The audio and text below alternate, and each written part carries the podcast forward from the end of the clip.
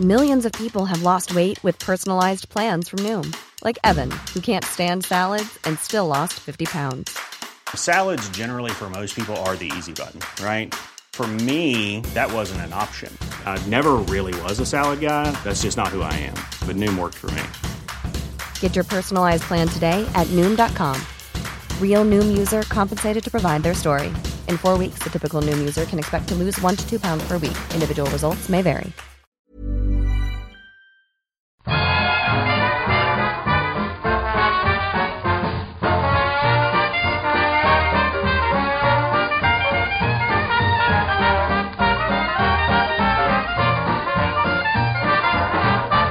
Muy buenas, amigas y amigos. Bienvenidas, bienvenidos una semana más al podcast Reload, programa sobre videojuegos que hacemos desde anightgames.com. Me lo pienso, eh, me lo pienso. Voy despacito para no equivocarme porque lo voy a decir, sé que no debería, pero lo voy a decir. Hacía mucho que no que no estaba tan dormido al empezar a grabar un podcast, eh. Estamos haciendo esto un viernes por la mañana, prontito y y he dormido poco esta noche, vaya, no hay más misterio. Dadme cinco minutillos que me acabe el café, ahora me despejo rápido, pero... pero ayudadme, espero que estéis mejor. Víctor, Marta, ¿qué tal? Sí, sí, yo mejor. También tengo un poquito de sueño porque la verdad ahora están los nuevos peces de abril en mi isla de Animal Crossing. Entonces me he tenido que quedar un poquito tarde porque hay algunos peces que solo salen de noche. Pero, pero bueno, enseguida ya, ya nos despertamos y, y a tope. ¿Y tú, Víctor? ¿Qué peces? Víctor, Víctor, los peces. Tú no sabes que todas las, las temporadas cambian los peces. y Sí, los sí, bichos? pero ¿qué peces? O sea, yo evidentemente estoy pescando a todas horas. Pero... Pero, ¿estás pescando de verdad a todas horas? Quiero decir, Sí, ¿has sí, jugado sí. por la mañana, por la tarde y por la noche? Sí, sí, sí, sí, sí. Y me Pues monté un bosque de bambús para pescar el koi. Pues. pues Que esto me parece un detalle bonito. Vamos a empezar ya con contenido de calidad. Eh, eh, claro, yo tengo un laguito. Todos los pueblos de las islas de Animal Crossing empiezan con dos ríos, por así decirlo, ¿no? Y un laguito. Los ríos, digamos que dividen la isla para tener que usar la pértiga y el puente y tal, ¿no? Y en el laguito, pues hay algunos peces de lago. Que no son de. Salen peces distintos, quiero decir, en función del cuerpo de agua que sea, ¿no? Entonces, eh, si, si haces un bosque de bambús eh, cerca de un laguito, en el laguito sale un- el pez koi, de los. de- que, que es un pez japonés de lago. En los, los famosos koi ponds, ¿no? Claro. Que es como un tipo de. Las carpas del Sekiro. Es como na- Como naranja y. unas blanco. carpitas blancas y naranjas, efectivamente. Y claro, yo me hice ahí mi, mi bosque de bambús, precioso. eh, que lo voy a quitar ya porque no sé si lo sabíais, pero mi objetivo ahora en Animal Crossing es urbanizar la isla. Quiero Mira, eliminar. Eso, es, eso es lo más ofensivo que tú me has dicho a mí en toda la mañana.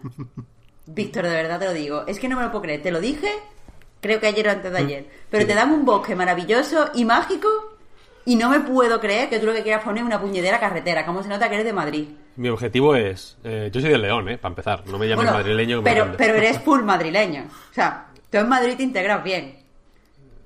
Tú eres de los que te gusta coger el coche y ir al centro, como Ayuso.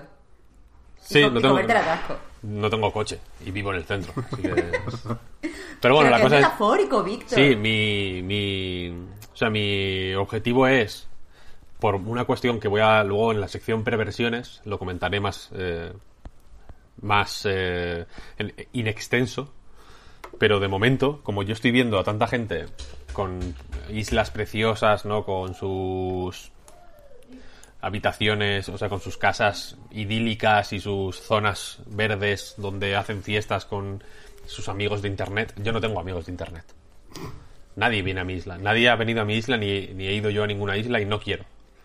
Mis vecinos me caen mal, los, de la isla, los normales, ¿no? Son, son gente de mierda, les odio. Encima, hay una siempre trasnocha. Entonces se despierta tardísimo. Lo odio. Me parece una. Me parece una característica de, de gente débil de espíritu. Eh, entonces, como no, como yo no quiero tener un sitio idílico, digamos, como reacción a este.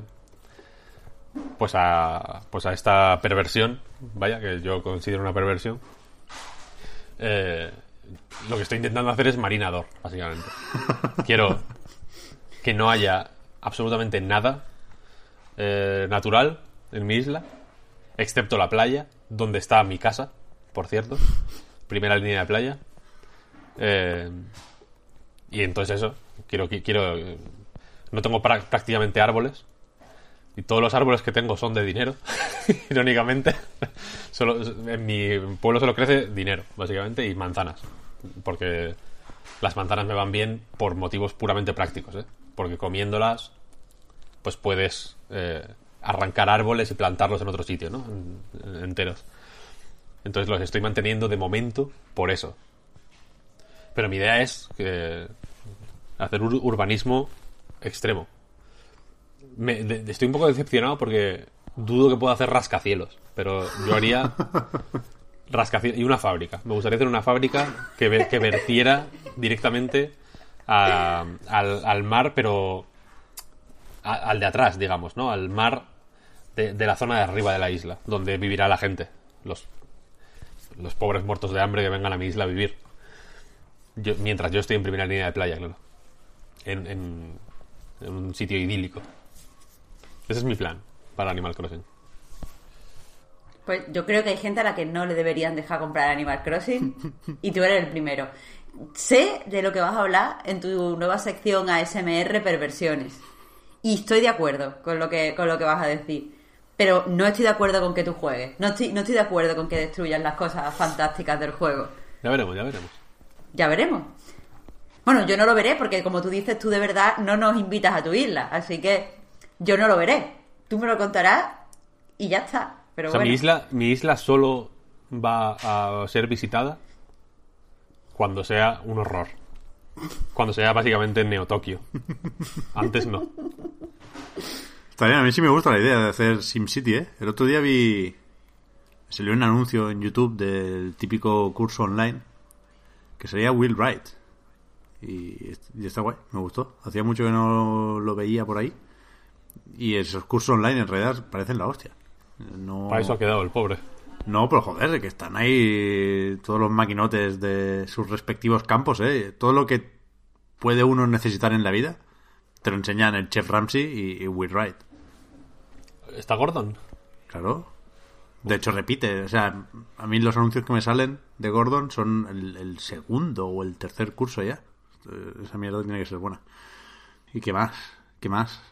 Ah, sí, iba a decir. Antes de empezar con las noticias y los titulares más llamativos de, de esta semana, yo, quería pararme un, momento más en las decepciones, porque es algo que hemos estado evitando y esquivando en redes sociales o en los comentarios de Night o en la propia Night los últimos días, porque yo no, no estaba de humor para hablar de esto. Porque siguen con, con ese rollo de hacerse los graciosillos en Platinum Games. El, cuarto anuncio parecía, o, de momento es, una bromita de April Fools. Que primero, no sé si se va a quedar solo en eso, solo en bromita. Lo, que decía el vídeo es que van a hacer una colaboración con Hamster para desarrollar un... ¿Cómo es, Víctor? Una nueva entrega de, de la saga de marcianos Cresta, ¿no? Sol Cresta, ¿eh? El Sol Cresta, con la tercera parte de Moon Cresta y Terra Cresta, ¿no? Que son los de los 70 y 80. Pero que esto me sorprendería que, que usaran, digamos, el nombre, el logotipo de la compañía solo para hacer la broma. Igual, si hay algún minijuego o algún proyecto por ahí, o sea, la, cuestión es que Hamster, eh, por poner un poco de contexto, son los que hacen la serie eh, Arcade Archives, que salen, creo que salen todas las consolas, vaya. Eh, pero en, el caso de concreto de Switch, Camilla tenía el, Bueno, entró en el libro Guinness de los récords, ¿no? Me parece. Por tener la máxima puntuación en el modo caravan de Ninja Kid eh, dentro de estas reediciones. ¿Mm? Esta serie de clásicos de arcade pues son pues juegos de los 70 y 80 mm, relanzados ahora en, en consolas modernas y tal, ¿no? Y Camilla, que es muy fan de, de, pues de los juegos muy antiguos, cualquiera que le siga sabe que juega mucho a matamarcianos super antiguos, juega a cosas extremadamente viejas. Son un nivel de, juegos viejos que, yo, por ejemplo, no, no puedo jugar ya. Eh, entonces, sí que puede haber algún tipo de relación ahí, ¿no? Entre Camilla y es que me imagino- parece... Si, si piden permiso para hacer esta bromita de April Fools, insisto, el, el hecho de ponerse en contacto y conversar sobre esto, yo creo que a Camilla lo que le interesa es sacar de aquí una colaboración real. No, no sé cómo de importante, pero real, al fin y al cabo. En cualquier caso, si, si me animo a sacar este tema, en vez de hacerme el loco, como he estado haciendo estos días, es porque ha aparecido una estrellita nueva en la web de los cuatro de Platinum. Con lo cual, o pasan a ser los 5 de Platinum, o, o esto no cuenta, o el Sol Cresta no se tiene en cuenta a la hora de, de contar hasta 4. Que, que si fuera así, alguien, en, el momento de bajona máxima, alguien lo decía, que los 4 de Platinum, que pretendía hacer referencia a los anuncios de Capcom con Resident Evil 4 y compañía en su momento, si, o sea, de no ser por esa nueva estrella, nos habríamos quedado con una remasterización que pagamos entre todos, con un estudio en Tokio, con una bromita y con un juego nuevo que ya veremos. O sea, habría sido penoso. Catastrófico. Peno- penoso, penoso. Están un poco perdidos, me parece a mí. Yo vaya estoy un poco harto de remasterizaciones, debo decir, Hombre. eh, últimamente. Pero si queréis, podemos comentar otras remasterizaciones, precisamente. ¿Otra- ¿Otras más interesantes? Uh, uh, uh, uh. Violet Marta. No, no, no, no. Es que tengo ganas de hablar de, de las que estáis, de las ma- remasterizaciones que estáis refiriendo. Pues venga, va, empezamos por ahí, me parece bien. Se dice, se comenta. Yo creo que pocas dudas caben ya, porque lo destapó Video Game Chronicle, que yo no sabía. Llevan unos meses ya siendo más o menos relevantes a la hora de pues lanzar rumores y hablar de cosas más o menos secretas de la industria. Y yo no tenía muy claro de dónde venía esta gente. Sé que es- la web está hermanada con la Gamer Network de Eurogamer. Pero el otro día estuve leyendo... Ah, ¿sí? Sí, sí, sí. No, o sea, creo que no son propiedad de Eurogamer, pero sí que están ahí. Como Foundry Hostia, hostia. y compañía. Y resulta que vienen de, de la gente que trabajaba en Computer and Video Games. Con, con lo cual hay un juego ahí con las siglas, ¿no? CVG se convierte ahora en VGC. Así que, vamos, que, que esta gente sabe de lo que habla. Además, el fundador viene de estar un tiempo largo trabajando en Playtonic, se llama, los del Yooka-Laylee. Sí. Quiero decir que están ahí hasta la cocina, se meten en, en la industria. Con lo cual, esta gente fue la primera en comentarlo, luego se sumaron otros muchos, resulta que lo sabía todo el mundo, menos nosotros. Se viene aniversario de Super Mario, 35 aniversario, y Nintendo pretendía celebrarlo con una fiesta en L3 que sirviera para anunciar remasterizaciones de varias entregas importantes, vaya, Mario 64, Mario Sunshine y Super Mario Galaxy. Esto puede significar muchas cosas y yo pues, al, al leerlo me emocioné bastante y a medida que se iban detallando y concretando esos rumores, no sé vosotros, pero yo me fui desinflando un poquitín. Porque, claro, esto puede significar muchas cosas. Desde sacar esos tres juegos por separado, con un lavado de cara moderadamente extenso, digamos, o lo que parece que va a suceder al final, juntarlos todos. Se, se sacó incluso el nombre de Super Mario All Stars 2. Que está guay. Yo no sé si era un poco work- eh, working title, ¿no? Eh, Ya, Lo de Super Mario All Stars 2. Puede ser, pero varios medios decían que lo habían escuchado. Yo, si Nintendo junta tres Marios así y los vende a precio de uno, que ya es, creo que van a ser remasterizaciones poco trabajadas. ¿no? ¿no? No me imagino tres remakes, tres juegos con gráficos de Super Mario Odyssey, para entendernos, que los vendan en un pack. No me lo imagino. Y lo preferiría. O sea, preferiría esos tres juegos con gráficos de Switch por separado. Yo, yo también, yo de hecho espero que no sea verdad lo de que, que lo juntan, porque no está confirmado. Puede, o sea, todavía tenemos un poquito de margen para soñar. Así que sí, yo prefiero que lo, que lo saquen por separado. Aunque es verdad que mucha peña pues estaba criticando lo de, bueno, es que Nintendo cuánto tiempo va a estar sacando eh, dinero de los mismos juegos, es que me parece fatal, porque la Switch es caca. Pero no sé, estoy súper ilusionada con la idea. Los vendan juntos o separados, me lo voy a comprar igual, porque ya es hora de que pueda jugar al Super Mario Sunshine de forma lícita que hasta ahora lo he jugado de forma un poco ilícita. Así que estoy estoy súper contenta, me parece algo bastante guay para celebrar un aniversario. O sea, como haciendo que todos nos podamos poner al día con, con todos los juegos de Mario que teníamos atrasados. Yo creo que esa va a ser un poco la, la idea y a falta de consola virtual, la crítica puede ir por ahí, ¿no? No como no hay consola virtual en Switch, a pesar de que han ido llegando ya los de NES y los de Super NES, pues hay que buscar otras formas de vender otra vez esos juegos. ¿no? Y, por supuesto, lo ideal sería que estuvieran los tres juntos y que los tres tuvieran gráficos muy actuales, ¿eh? pero creo que esa posibilidad tan generosa ni nos la planteamos ya, ¿no? no, a mí, os voy a decir una cosa. A mí, eh, Galaxy y Sunshine, ok. Este, esta idea tuya loca de mm, remasterizarlos o hacer remakes con gráficos de Odyssey y tal, eh, bien, la veo. Con esos juegos, pero con Mario 64 no. Sinceramente. Ya, No, ya, o sea, Mario 64 es como es. Hay un punto de no me lo toquéis y, y desde luego debería haber un selector. Es que yo ya puestos a pedir, pues, pues fiesta, ¿no? No, Y- bueno, claro. y que- Y que salga Mario y te haga la comida, no te jodes. claro, claro. Lo entiendo, lo entiendo. Pero, yo qué sé, el Mario 64 Low Poly lo tenemos ya, cierras los ojos y lo juegas, tío, en tu cabeza. Lo tenemos ya más visto que el te veo.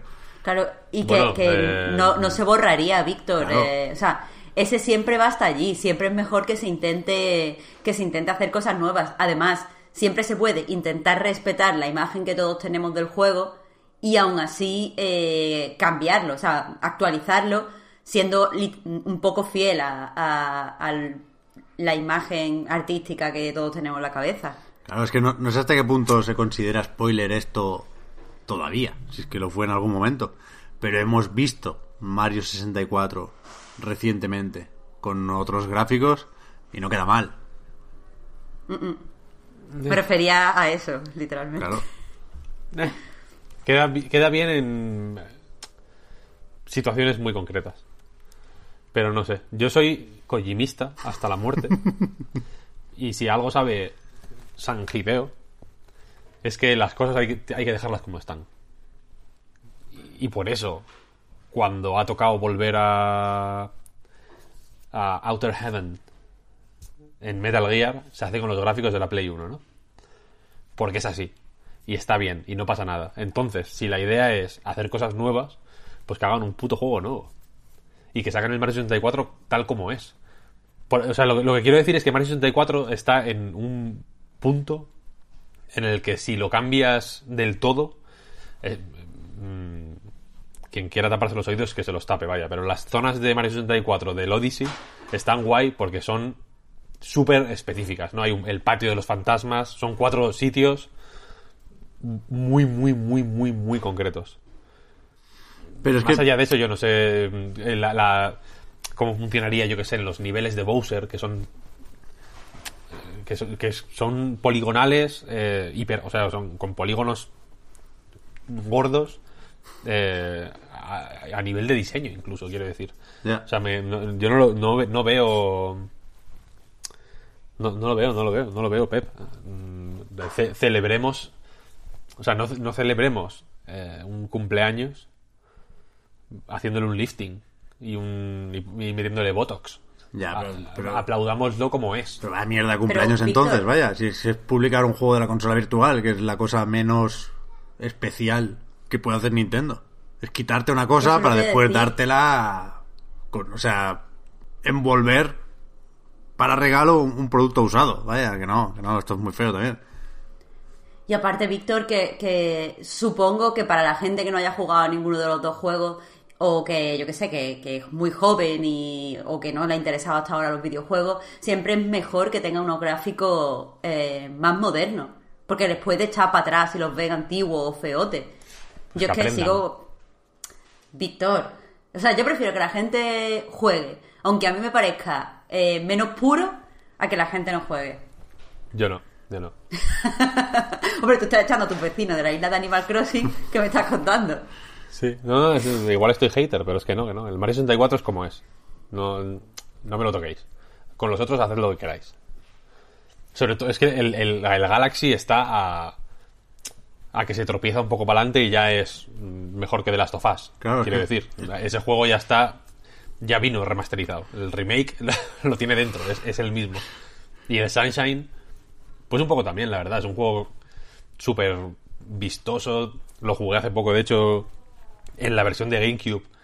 eh, Y en unas condiciones lamentables, porque lo juego con un adaptador de RGB a HDMI en una tele plana. O sea, es una cosa gr- grotesca como el juego. Y aún así, se ve súper bien. Agradabil- agradabilísimo. Mm, El diseño del- de todos los mundos es, es fresco y es agradable, es la hostia. O sea, aguanta súper bien. Le subes la resolución, como de hecho ya hacen los emuladores, por ejemplo, y se ve como Dios.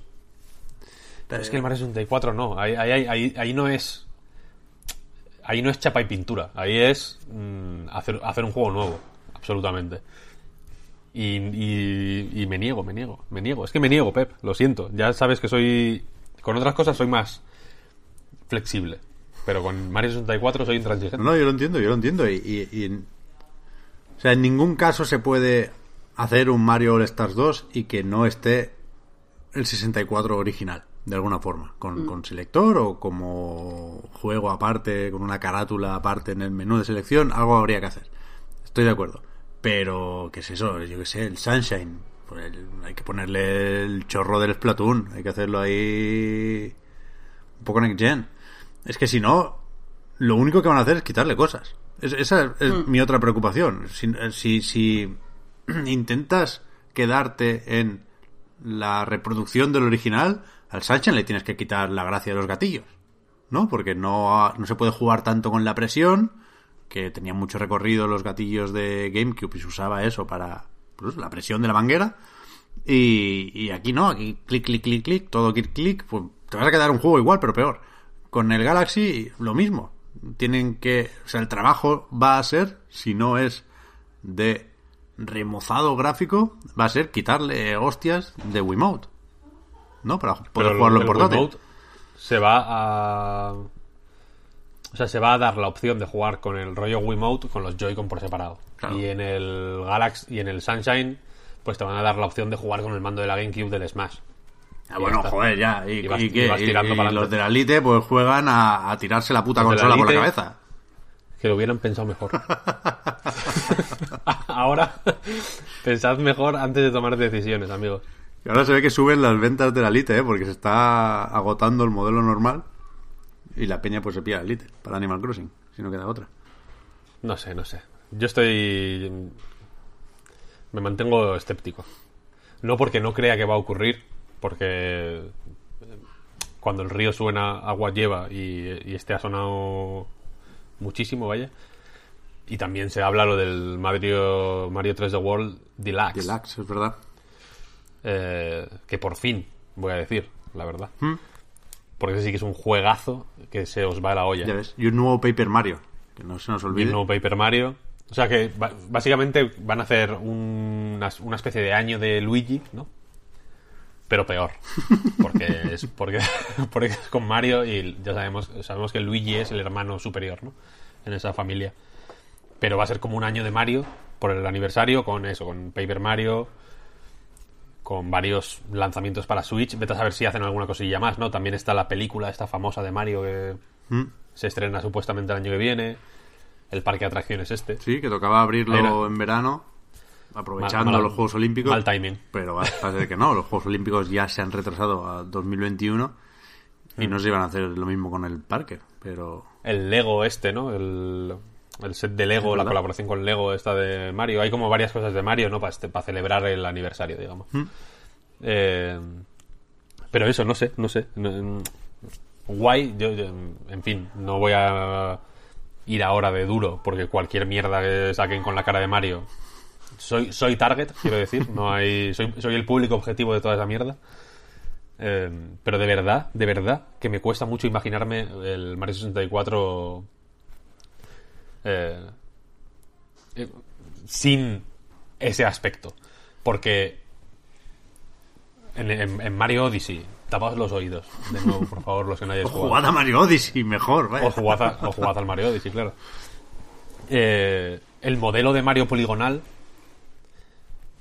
es Mario 64. O sea, Mario 64 es ese aspecto, más que, más que muchas otras cosas, ¿no? Entonces me, me- me cuesta y, y es que, o sea, me cuesta sobre todo porque no lo veo necesario. No es... eh, ah, si, si lo juegas, quiero decir, si imagínate que te compras el, el, mm, famoso o hipotético All Stars 2 por el Galaxy, ¿no? Y Mario 64 te, te echa para atrás porque tiene un aspecto más anticuado, pero bueno, decides darle una oportunidad. Es que se juega infinitamente bien. O sea, eh, es muchísimo mejor que Mario Sunshine, por ejemplo. Y muchísimo mejor que el 90% de las plataformas 3D que han salido en- desde entonces. Desde el puto año 96. Entonces, mm, joder, deja- dejadlo como está. Es una pieza per- pues perfectamente vigente, quiero decir, que no, que no es que no, no- no lo veo no, no le veo ninguna necesidad. Con, con otros juegos igual, igual os podría decir que sí. De, de- de- con otros Marios, quiero decir. Pero, pero Mario 64 no. Mario 64 es, es ese, look. Y no, y no otra cosa. Porque en Wii U había Mario 64 o hay que ir al DDS. Sí. En Wii U sí estaban. No, no, no, no, ahí, ahí. Yo, yo jugué mil en Wii U. Es que la consola virtual de Wii U era la hostia. Estaban todos los juegos. El Wave Race, el Star Fox. Era brutal, era muy bueno. Pues ya está, tío, que le metan los gráficos de, de 64, pero con iluminación, como el Minecraft. ¿Qué dices? Tú estás loco, tío. Ray tracing. Se te ha ido la olla, tío. No sé, yo, yo cuando salió el rumor estaba muy ilusionado y ahora, sin saber cómo será, ¿eh? pero me lo imagino como la consola virtual física, que me parece que tiene más de jugarreta que de fiesta. ¿A qué te refieres con consola virtual física? Que, que eso, que lo, lo que podría perfectamente estar en la consola virtual le, le dan una entidad que no, que no es real, que es un poco forzada al, al sacar un juego físico, también en digital, ¿eh? pero quiero decir que podría ser consola virtual si no se lo ocurran un poco. Bueno, pero, a ver, esto lo hablamos. Siempre que, siempre que hay como un lanzamiento asociado a un aniversario, lo comentamos. ¿No? Decimos lo mismo siempre, que es una mierda, básicamente. Que, que, que no son organizadores de fiestas, desde luego, la- los que hacen juegos. Ya, Porque mm, lo dijimos con Bayonetta, ¿no? Que también se presentó como décimo aniversario tal. es verdad. Y es la cosa más simple y... y- eh, es, es- es- En general, en estos aniversarios, eh, Nintendo incluida, ¿eh? Lo, lo hizo ya con el Mario All Stars de, de Wii, que os recuerdo que sacó el puto juego de Super Nintendo, tal cual, por 50 pavos. Se quedaron en la gloria, vaya. Eh, van al mínimo esfuerzo, ¿no? Cuando debería ser... eh, y si, me, y si me lo preguntas a mí, en este caso, más que en ninguno, un momento de, de ser hacendoso, ¿no? Y de, y, de, y de hacer dispendios, en realidad. Es el 35 aniversario del puto Super Mario Bros. De los hermanos Super Mario.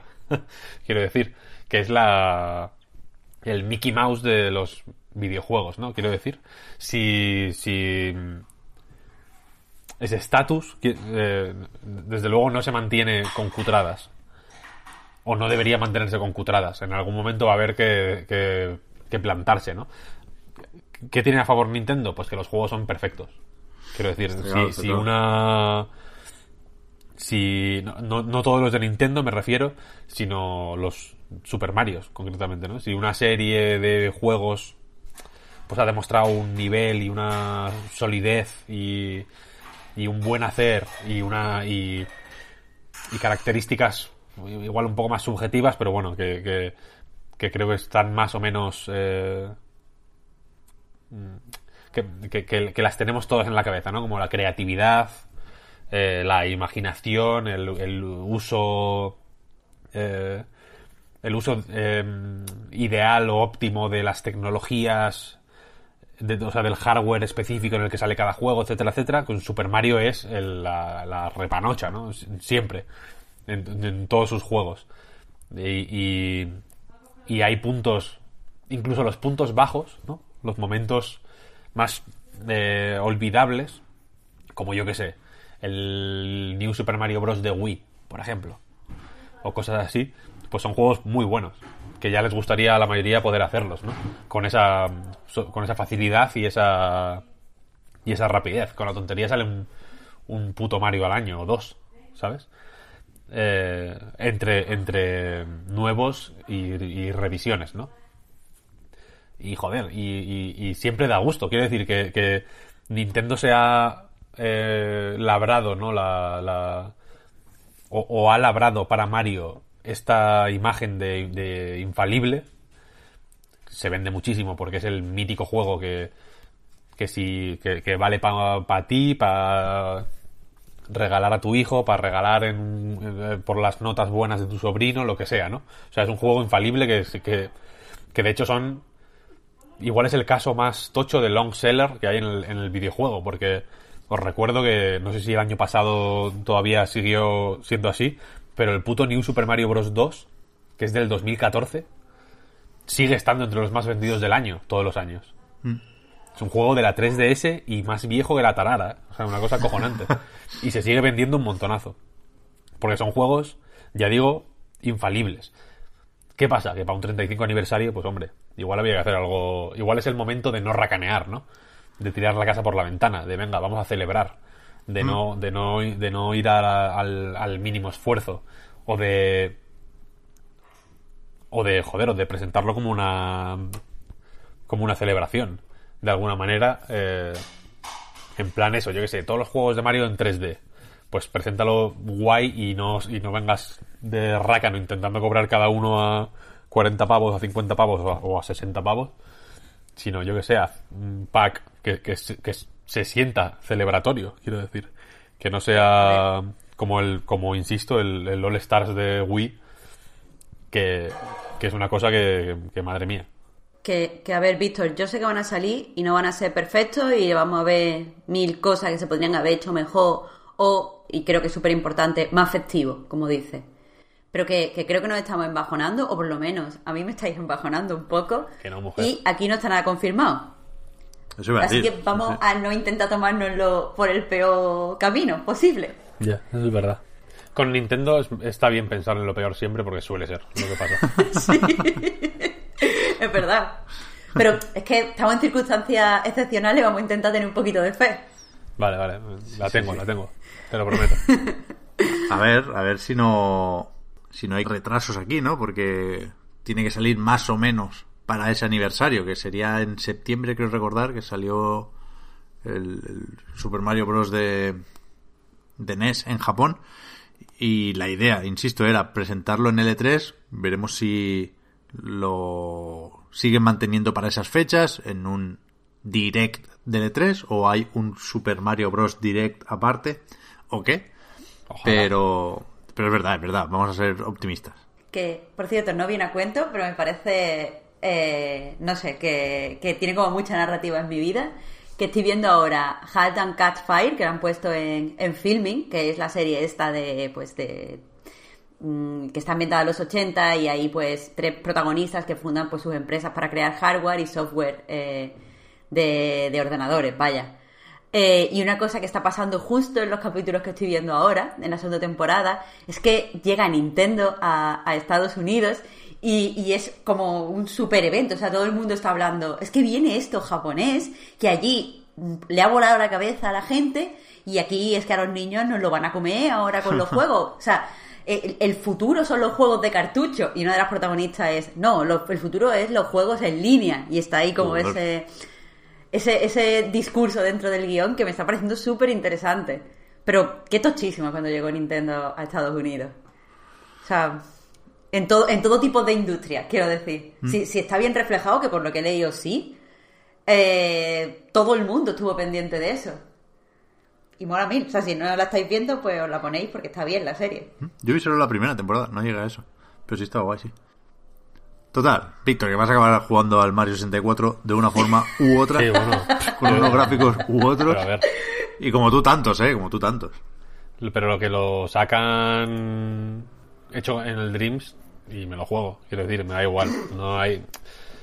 Lo, lo quise dejar claro antes porque, como estudioso de Super Mario, no puedo decir, no, paso de este. Me da igual. Es, es, una, es, una, es un deber para con la ciencia, el que yo tengo, a estas alturas ya de la película. Pero que si tenéis una Wii U por ahí, lo que, como digamos, colofón a esta sección, si os parece, y pasamos ya a, la, a, la, a las siguientes noticias, eh, si tenéis una Wii U por ahí, es el momento de ponerla. Y meteros mira, en la consola mira. virtual y, y, jugar al Mario 64 y al Wave Race y al Star Fox y a y al puto Mario Party y al Goemon y a lo que haga falta, vaya. Queda gustico. Me da mucho coraje que la primera semana que participé en el Reload, hace ya más de dos años, os dije, Víctor, Pep, me compro eh, una Wii U porque es que estáis todo el rato hablando, me, me, la pillo de segunda mano y me dijisteis, no, pero ¿para qué? Eso ya no tiene sentido, no te, no te la pilles. Y después todos los días, o sea, por lo menos una vez al mes, estáis recomendando cosas de la Wii U. Es que de verdad, ¿eh? Ya, pero... las, las circunstancias cambian. Claro, es que ahora, ahora toca reivindicarla, porque ya es que no... Con el Mario 3D World, o sea, ya va a salir el Wonderful 101, que no, de, no debería, pero bueno, saldrá. Eh, ahora el Mario 3D World, con niveles nuevos y todo. Es que no le queda nada a la Wii U, nada propio. Mm. Es como... ¿Y, ¿Y qué le va a durar? No, o sea, poco, si, poco. si, sacan el 4, sacan el 3 también. En Switch. O sea, la historia va, va a borrar Wii U completamente. Mm, sí, sí, total. Es un drama. Yo la tengo enchufada todavía porque es lo que uso para ver Netflix en la tele. Que no se lo meten a Switch ni para atrás. Pero bueno. A ver, retrasitos. Que. Hombre, sin insultar. está, bien. Supongo que nos vamos a tener que acostumbrar. Lo, lo, le ponía el diminutivo, Víctor, no sé si con la idea de convertirlo en sección, ¿eh? mira lo que te digo. Porque, de momento, Sony ha anunciado que The Last of Us Parte 2, también Marvel's Iron Man VR, que, seguramente va a estar muy bien, ¿eh? porque lo hace Camouflage, es una apuesta moderadamente importante dentro del catálogo de Sony, sobre todo dentro del catálogo de PlayStation VR, pero vamos a hablar del de Naughty Dog porque no tiene fecha, tenía que salir el 29 de mayo y ahora dice Sony que ya nos avisará, que por cuestiones de logística, porque no puede garantizar eh, una experiencia de lanzamiento lo bastante satisfactoria para todo el público o en todos los mercados. Lo estoy diciendo más o menos de memoria, pero el, discurso era una cosa así, ¿eh?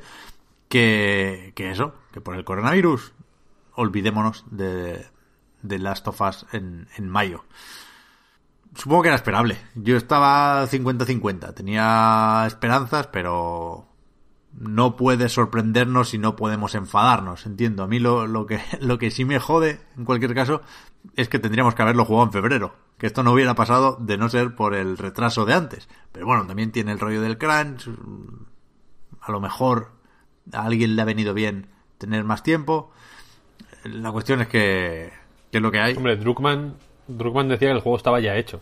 Eso iba a O sea, decir. que el desarrollo, digamos, ya, ya está mm, cerrado. Que ahora lo que están es, pues, bug fixing y demás. Sí, sí, sí. También lo decía Jason Schreier, que es poco sospechoso de querer hacerle favores a Naughty Dog, porque justo habló hace cuatro días de, del crunch.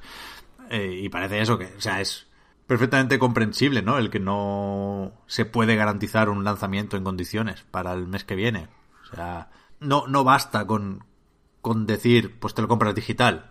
Primero, porque se, se seguiría vendiendo mucho en físico, porque seguramente iban a hacer packs con la consola de hostias, pero también porque hay que grabar los discos e imprimir las cajas, ¿no? Hay, hay un- bueno, entre que un juego se termina y es gold, como se dice, y, y llega a las tiendas, hay que hacer muchas cosas y ahora están jodidas todas esas cosas, todos esos pasos intermedios. Así que ya veremos, no... Me parece bien lo de no ponerle fecha. En ese sentido, porque es que si los problemas son logísticos, esos no se sabe cuándo van a desaparecer. Eh, a mí me parece también importante eh, que tampoco se pueda hacer un lanzamiento como, como Dios manda desde el punto de vista de, de evento. Quiero decir, es un juego mm, tochísimo que lleva esperando la gente eh, años y que simplemente los lanzamientos del tráiler o, o las veces que se ha entregado información ha sido como una especie de evento también. Y ahora eh, supongo que, que lanzarlo como en digital, sin hacer nada especial, parece como, como algo desinflado, algo cutre. Eh, no, no sé qué peso ha tenido eso en, en Sony y en Naughty Dog, pero sí sé que, por ejemplo, eh, dentro de la industria del cine, hay muchas películas que tenían previsto el lanzamiento eh, en estos meses de coronavirus, que no están los cines abiertos, y se ha hecho un lanzamiento digital y la gente las puede eh, alquilar y, y verlas y se acabó. Se me ocurre El Hombre Invisible.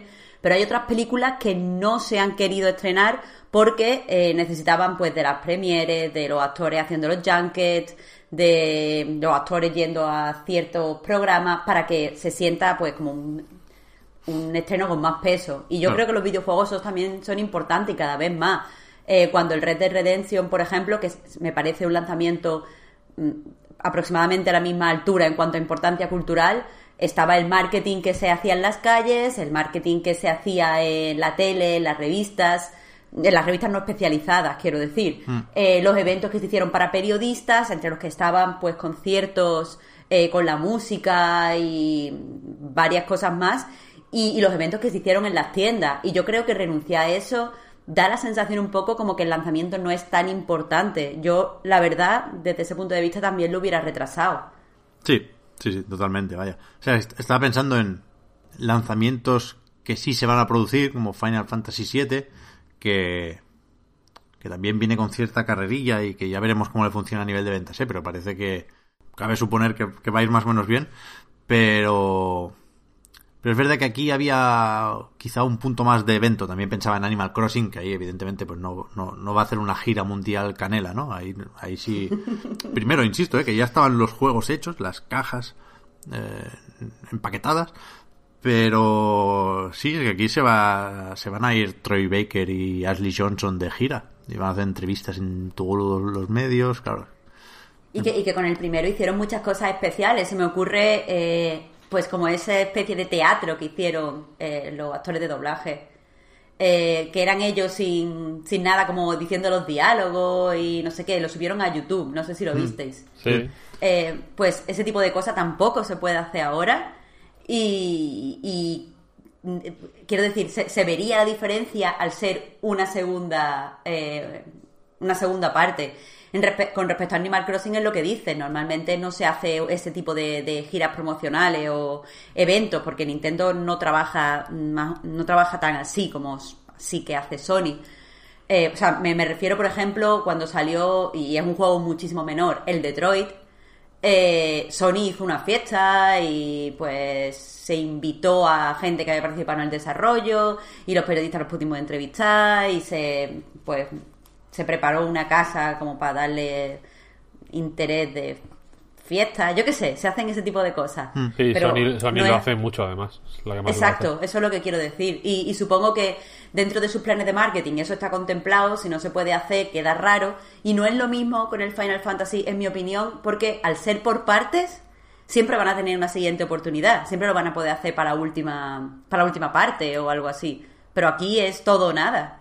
Me parece lógico eh, la cancelación, aunque me joda, porque yo también le tengo muchas ganas. Y también el Final Fantasy es que ya la parte más importante del- de la promo ya la habían hecho. Claro. Sí, O sea, Es, el es- tour... es mucha diferencia, ¿eh? Un mes y medio en- entre ambos lanzamientos. O sea, y las fiestas, y todo lo que- todas las acciones que fueran a hacer con The Last of Us, eh, si salía a finales de mayo, pues sería pues a principios de mayo, finales de abril, algo así, Ah. ¿no? Para las previews. Suele ser más pa- pre- para la preview que para la review, como en el Detroit y en todos los juegos, vaya. En el caso de Final Fantasy VII, eh, no sé cuándo fue, bueno, pero bueno, que fue donde yo jugué a la preview y todo eso, ¿no?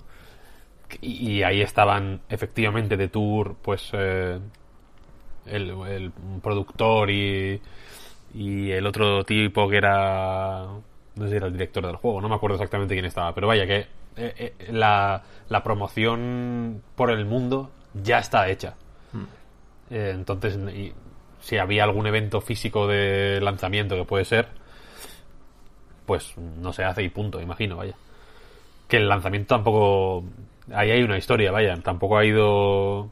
Tampoco está yendo, porque ya se ha lanzado mm, Final Fantasy VII, vaya. Es verdad, es verdad, es verdad. Ha habido que improvisar aquí también, sí, sí. Claro, todos los efectos y el juego ya está a la venta. Ahora estamos grabando en el día 3 de abril. El juego salía el viernes que viene, o sea, el viernes 10 de abril. Pero desde ayer ya lo tiene todo el mundo, ¿no? Como que. O bueno, todo el mundo no, pero se me entiende, ¿no? Casi todo el mundo. Game eh, adelantó el, el- los envíos a, las, a los que lo tenían reservado. Eh, Habrá que ver qué pasa con las copias que se compren a partir de ahora, etcétera, etcétera. Pero bueno, que el- desde luego el juego ya está circulando. No, no ha sido un lanzamiento normal, quiero decir, tampoco. Y habrá que ver cómo, qué consecuencias tiene esto en la gente que distribuye ese juego. Yo no sé hasta qué punto, por ejemplo, Coach Media, que es quien saca este juego teóricamente en España, eh, no sé qué papel juega ahora mismo en, en el en, en la en esta primera oleada de, co- de copias que ya han ido llegado que ya han ido llegando vaya Ya. Ya, a ver, estos días salían también cifras y porcentajes de Game Sales Data, creo, sobre eso, el incremento de las ventas digitales, por supuesto, lógico, faltaría más. Y, y no sé cómo puede afectar eso a, a las distribuidoras como Coach Media que tienen acuerdos para ciertos territorios, pero que no, en principio, eh, a, a lo mejor se me escapa algún detalle sobre esto, en principio no son quienes publican el juego en la tienda digital, ¿no? Final Fantasy pues suele hacer Square Enix Europa, que no trae el juego a, a las tiendas españolas porque tiene a Coach Media para la distribución, pero es un tema aquí, es sobra que hablarlo también con, con los implicados, sí, sí, porque O por supuesto es nos afecta a todos esto. la y, y yendo más allá quiero decir o sea esto hay que pensarlo como el ecosistema que es en realidad no porque las eh, un juego como The Last of Us por ejemplo hiper importante pues eh, de aquí digamos que picotean eh, proveedores de contenidos que podían estar eh, tener acuerdos especiales para hacer contenidos eh, yo que sé en redes sociales en, en Twitch en mierdas así eh, sobre The Last of Us Eh, Sí. creo que Sony tiene un canal de Twitch que, que, que no es de Sony sino que hace está contra- o sea, contratan a un equipo que hace contenido para ese canal de Twitch no hay que pensar en todas las tiendas que tendrían eh, acuerdos de promoción específicos con Sony. Ejemplo, la FNAC.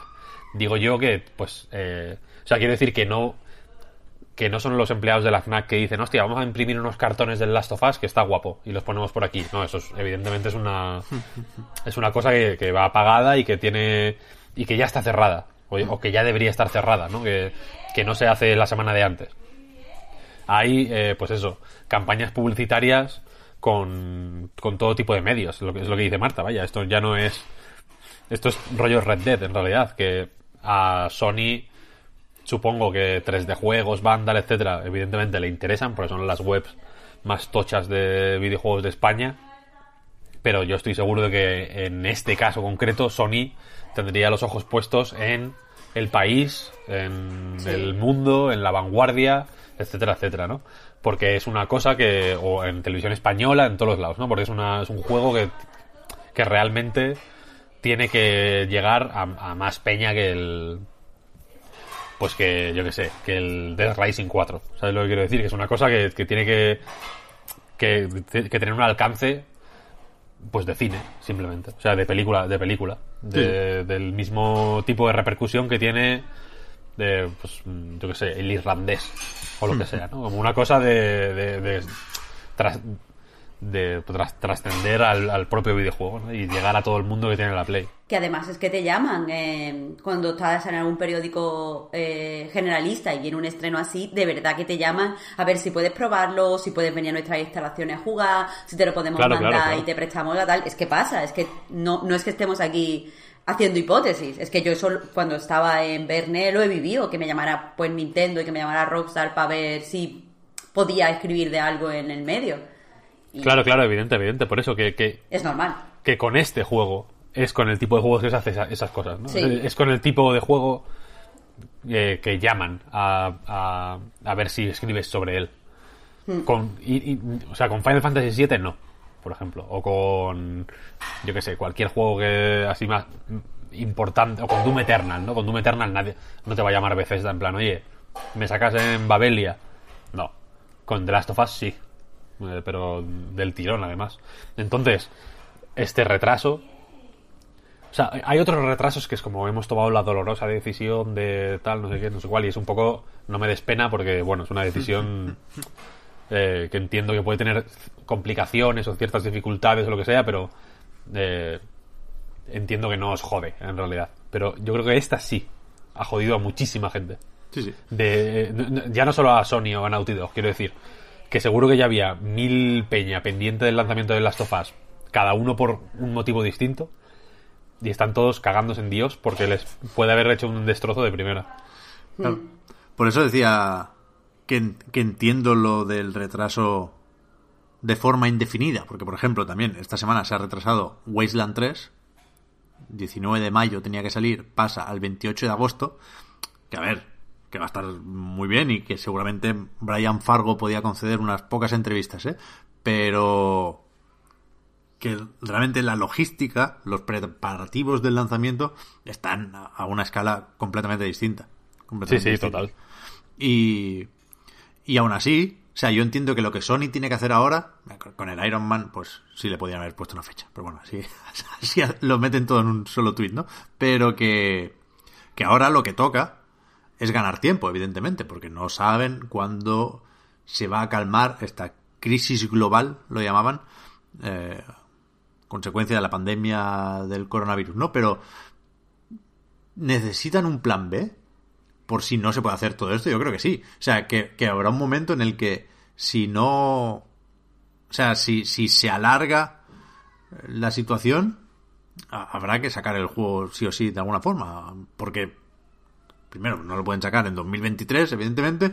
Y segundo, porque está haciendo tope PlayStation 5. Que cada vez cuesta más creer cuando dicen que saldrá en 2020, ¿no? Pero, pero sin, o sea, ese lanzamiento de esa consola también va a ser sin la habitual fanfarria previa. Y que Microsoft, por ejemplo, ahora mismo, ahora está, sigue manteniendo, digamos, la. eh, la idea de que no ven motivo por el que se vaya a retrasar la Xbox nueva. Y yo no sé hasta qué punto se puede mantener esa, ese optimismo, ¿eh? Claro, O sea, es que que- en, en cierto momento hay que decir, "Pff, mm, venga, no. Porque, Claro. sobre todo, quiero decir, eh, teniendo en cuenta que yo qué sé, imagínate que en octubre o en, o en, o en septiembre hay otro brote de coronavirus, por ejemplo. Joder. Y, y hay, que, y hay que volver a hacer eh, confinamiento. Dos meses. Por ejemplo.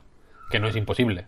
O sea, es No, una no. posibilidad que, se- que está... eh, o sea, que no lo digo como Iker Jiménez, que, porque lo he leído en, el- en periódicos, quiero decir que lo están...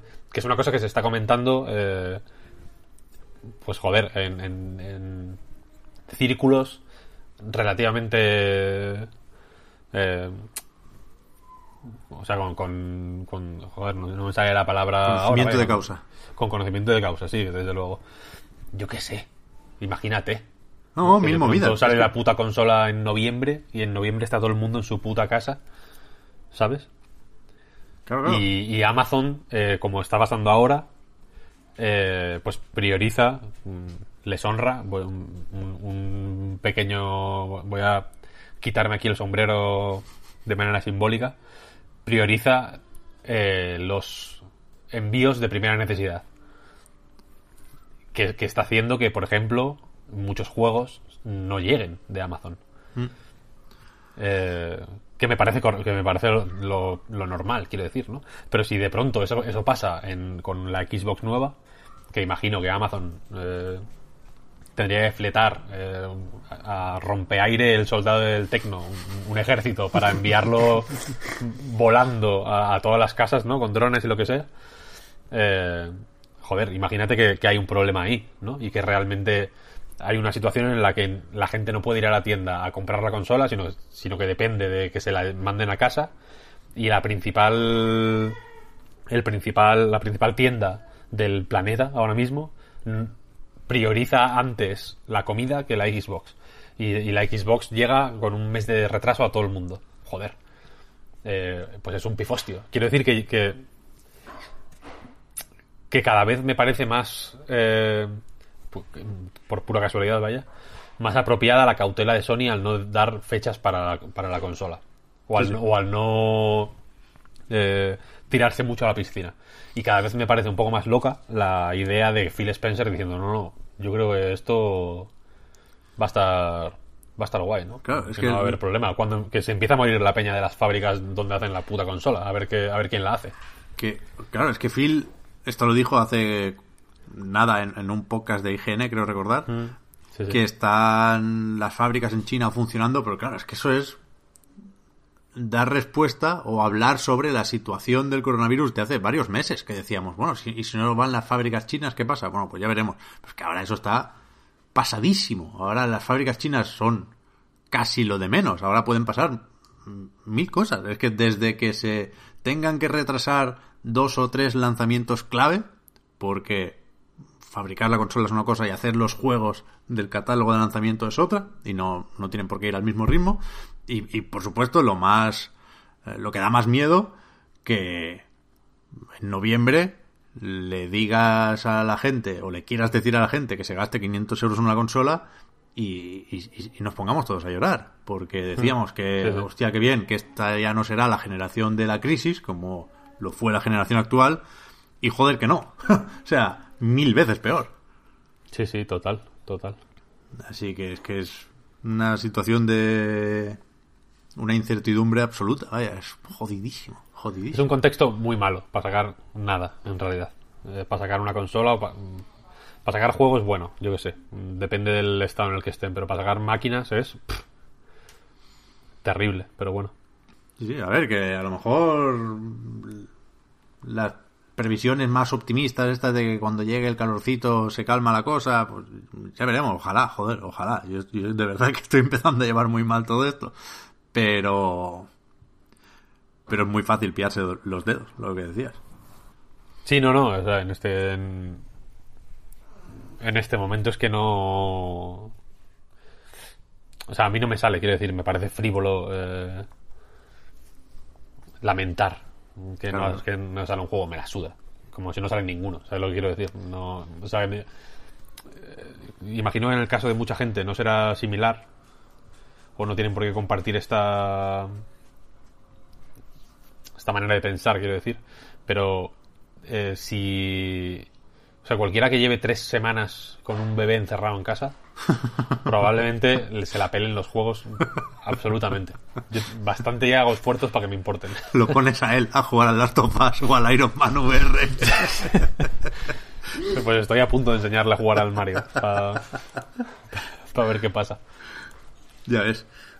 Ahora hablaremos de esto, pero creo que, que también está superado el, el, el debate o el asunto de si es apropiado o no sacar un juego sobre una infección, un, un apocalipsis, ¿no? Porque es verdad que esta semana ha salido Resident Evil 3, que con todo lo fantasioso que tiene lo de los zombies, también tiene mucho de fantasioso lo de los hongos. O sea, Resident Evil 3 empieza, empieza la cinemática inicial con una reportera diciendo nunca habíamos visto una pandemia expandirse tan rápido por todo el mundo. Sí, sí. Y, el, y- el- el gobierno ha decretado el estado de alarma, la CDC pide el confinamiento, o sea, es todo, todo es hiper, hiperactual en realidad, ¿eh? Yo flipé cuando, cuando vi la intro. Y, y quiero decir que no pasa nada, que entendemos que es ficción y que no, que no pretende frivolizar sobre nada y que lo, lo jugamos sabiendo cuál es la situación. No, no, no creo que eso deba afectar a The Last of Us tampoco. No, hombre, no. Yo creo que no. Pues ¿qué más? ¿Qué más ha pasado estos días? Pues no mucho más, ¿no? Yo creo. Vamos a ir a los juegos, ¿no? Entonces Sí. Vamos. tenemos... eh, al final, Ah, eh, si, si metemos alguna preguntita. Oh, las perversiones, Víctor. Voy a. Sí, primero voy a comentar brevemente que eh, Outer Wilds ganó ayer. Ayer se celebraron los BAFTA. Los premios de la Academia de las Artes eh, Británica. Eh, Los BAFTA Games Awards, que son como la versión de vi- eh, videojuegos, ¿no? Que llevan mucho tiempo, son son un premio muy prestigioso en Reino Unido, vaya, de Sí. videojuegos. Eh, Outer Wilds se llevó mejor juego del año. Bien. Eh, bien, mejor diseño también. Pero me interesa más el triplete de Disco Elysium, Uf. que se llevó mejor narrativa, mejor debut y eh, banda sonora. Por la banda sonora del grupo British, She- eh, British Sea Power. Felicidades a mis amigos. No me conocen, pero. Pero eh, algún día serán mis amigos. Yo esto es algo que estoy seguro. Eh, y, y va- y brevemente, perversiones, venga. Musiquilla de perversiones. Perversiones. Aquí mete música, sí, eso. Eh, perversiones. La perversión de hoy, después de... Pero, Víctor, Víctor, Víctor. no, hoy no voy a susurrar. Hoy no voy a susurrar, lo siento. Es que aquí no hay continuidad. Lo sé, lo sé, lo sé. Es que me escuché el otro día y me dio mucha vergüenza. Entonces, no voy a susurrar esta vez. Eh, después de iniciar esta sección con el solitario, eh, hice un amago de bajarme el Buscaminas y los demás juegos estos nuevos de Microsoft, pero eh, ya, no, quiero decir, no voy a hacerlo. Lo siento, pero no voy a hacerlo. Eh, pero hay otra perversión eh, que, como dice, como anticipamos antes, Marta ya sabe cuál es, porque la hemos estado comentando. La perversión es eh, generar FOMO con Animal Crossing en redes sociales. Había un vídeo de Tim Rogers en Kotaku, antes de que dejara Kotaku. No lo comentamos en su momento, pero se fue de Kotaku. Eh, creo que fue el último vídeo de los últimos vídeos que hizo para Kotaku, que sacó como varios muy largos, haciendo pre-análisis de varios juegos, ¿no? De Final Fantasy VII, creo, de, de Animal Crossing fue otro. Y en el de Animal Crossing comentaba que, que iba a ser una básicamente el apocalipsis. Que lo fue. Por otro motivo, pero lo está siendo. Fíjate. Eh, y la cuestión es que él decía que eh, Animal Crossing siempre ha tenido este rollo de que te gusta mostrar lo que has ido consiguiendo, ¿no? Suele, siempre ha sido por, por exigencias, digamos, del hardware, pues un tema más priva- más doméstico, por así decirlo, ¿no? De enseñárselo a la gente que va a tu casa, por ejemplo. Con New Leaf ya hicieron, o sea, ya se podían compartir capturas de pantalla. Pero como todo lo de 3DS era un sistema un poco tosco y un poco daba más por culo usarlo que no usarlo. Vaya, quiero decir que no. no el, el, el, el beneficio que sacabas compartiendo fotos del Animal Crossing era muy inferior al por culo que daba publicar fotos porque era muy era un sistema muy tosco. Entonces, Tim Rogers decía que un Animal Crossing diseñado desde cero para una consola preparada perfectamente para compartir fotos y vídeos, iba a ser el fin del mundo, básicamente. ¿Qué pasa? Ha ocurrido, ¿no? Ha salido el Animal Crossing. eh, efectivamente es un juego diseñado para una consola en la que compartir fotos es súper fácil. Te incluye incluso el hashtag oficial, digamos, del juego para que, para que lo pongas. Se puede borrar, pero bueno, te lo, te lo mete ya en el tweet, digamos. O sea, digamos que te reconoce de qué juego es la captura y te mete el hashtag correspondiente, ¿no? Y todo. El oficial es el, el de las siglas, el ACNH este. Eh, Hay, hay dos. Animal Crossing y ACNH.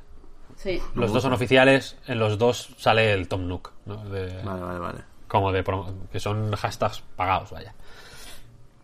Eh, y la cosa es que esto lo que ha hecho es que la gente haya esté generando FOMO, fear of missing out, Eh, por no estar jugando suficientemente bien al Animal Crossing, por no tener tantos muebles como tiene el vecino, por no saber tener inventiva suficiente para ocurrírsele a unos juegos que hacer con la gente que viene a visitarte en la isla, por no celebrar bodas en la isla, como, han como ha ocurrido ya.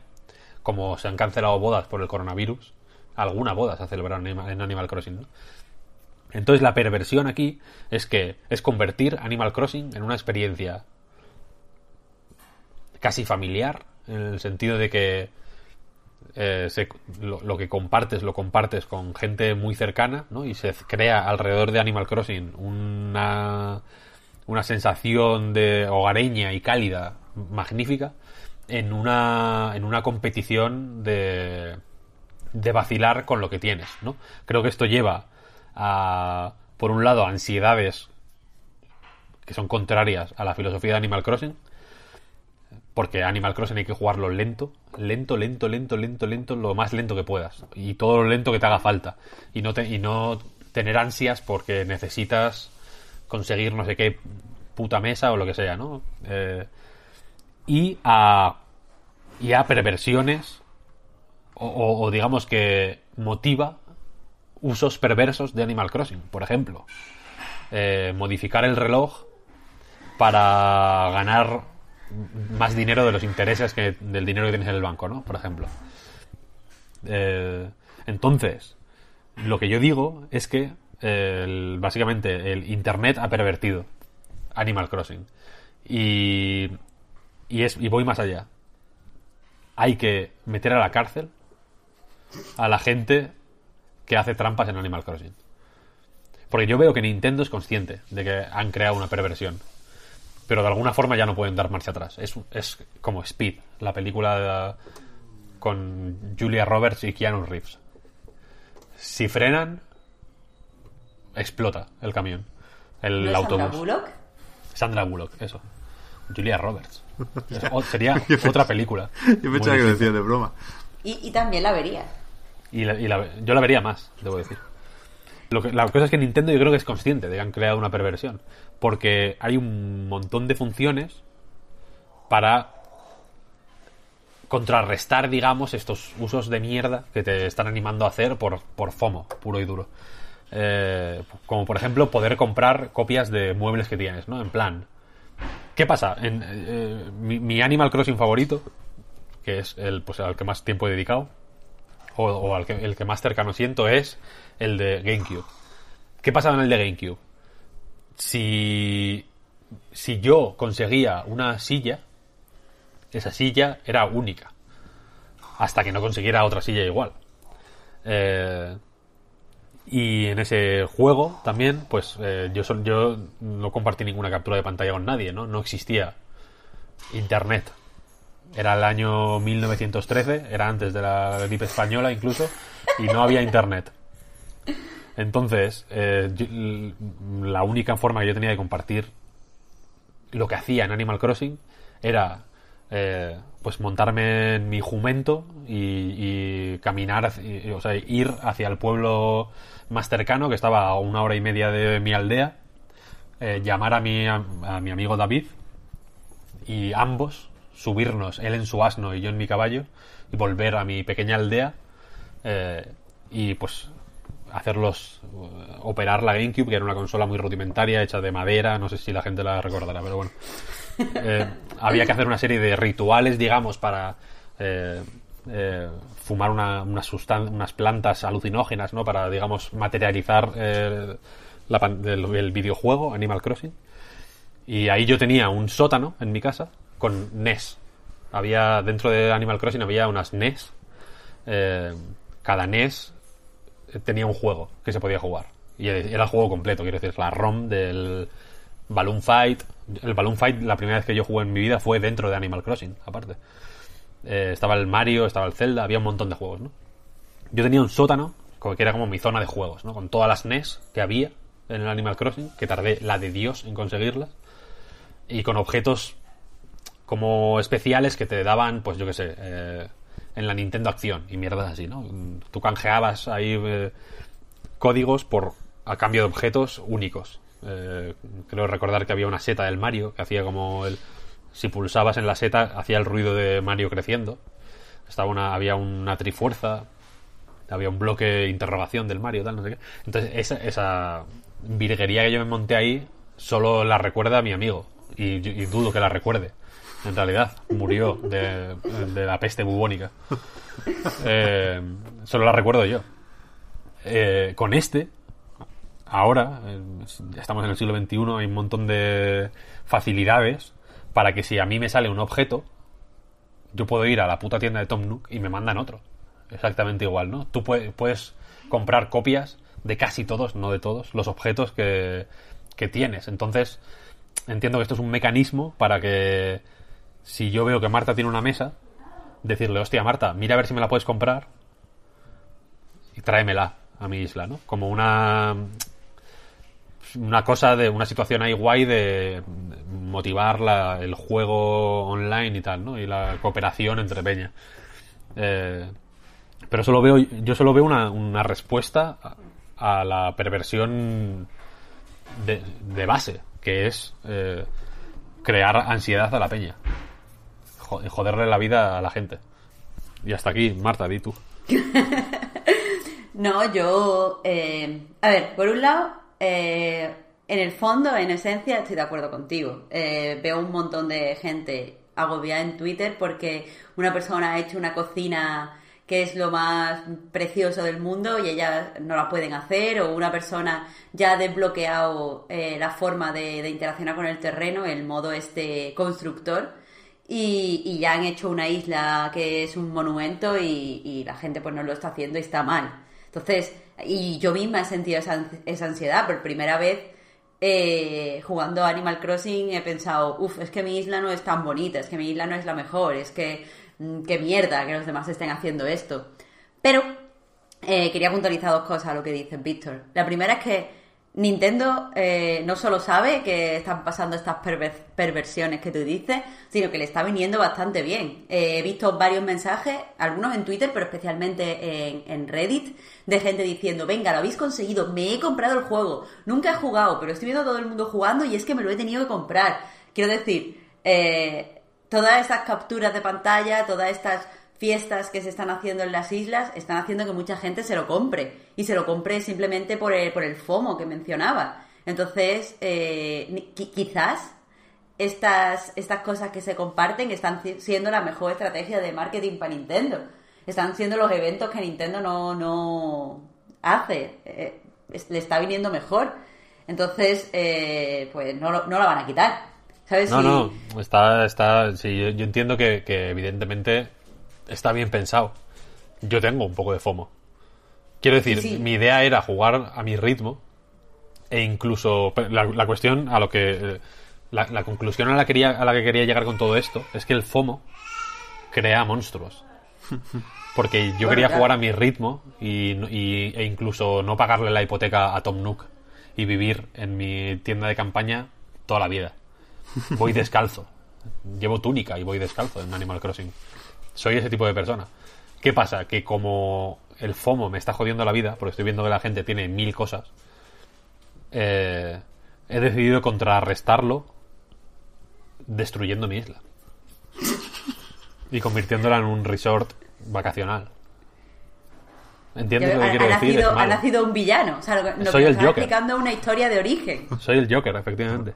Básicamente, por Ya culpa de Nintendo.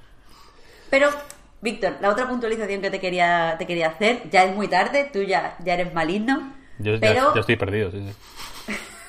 Pero es, es para la gente que, que está escuchando, para que no lleguen a ese punto de, de poner una carretera en medio de- del bosque. Eh, es decir, que, aunque estoy de acuerdo contigo, me sabe un poco mal eh, decirle a la gente cómo se tiene o no se tiene que jugar Animal Crossing. Quiero decir, a mí también me parece una perversión eh, lo de que se dupliquen los, los muebles. Me parece, entre comillas, mal, o sea, que, que te pierdes la experiencia. Si vas a la isla de un amigo antes de que en tu isla se desbloquee, yo qué sé, la pértiga o la escalera, vayas a la isla de tu amigo, compres la, la forma de fabricarla, la fabriques y tú ya estés recorriendo la isla entera antes de que se habla de forma orgánica. Sí. O sea, me parece que, que... Sí, sí, se puede hacer, se puede hacer.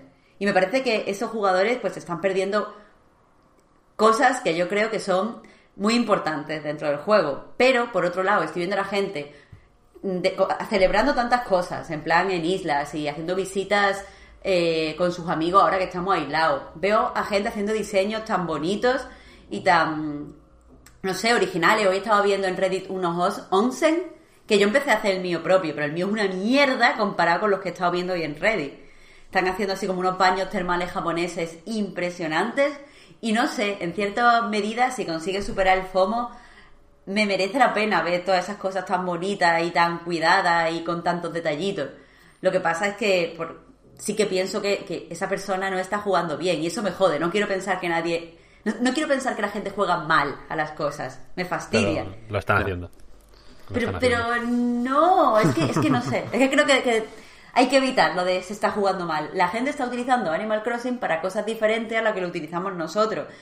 Clasificarlo como mal creo que va en contra del espíritu de Animal Crossing y mi nuevo espíritu en, en referencia a los videojuegos. Yo no quiero que nadie juegue... Ya, yo no quiero pensar que nada se puede hacer mal si el videojuego lo permite. Eso es verdad, eso es verdad. Si, se si, está, si el juego lo permite, eh, pues eh, está bien. ¿Qué pasa? Claro. Que aquí el juego no lo permite. Coño, que, que trucar la, la hora de la consola no es algo que permita el juego, es algo que el juego, de hecho, castiga. Es verdad. Eso está mal, eso es que es, es que es, es que es, está mal, está mal. Bueno, pues eso concreto sí está mal. Pero lo de que venga la peña a tu isla y tú le des todas Eso las recetas de todo. Eso está sin problema, eso sin Me problema. parece mal, pero está bien. Eso es, pero por eso te digo que si yo te veo que tú tienes una movida guapa y me la quieres regalar, pues venga, vente a mi isla y dámelo. Guay, sin problema, aunque yo viva en una tienda de campaña todavía. ¿Sabes? Eh, lo que no me mola es la- los, los trampas, los trampas que lo hacen todo por aparentar. Los Bueno, y- Instagramers.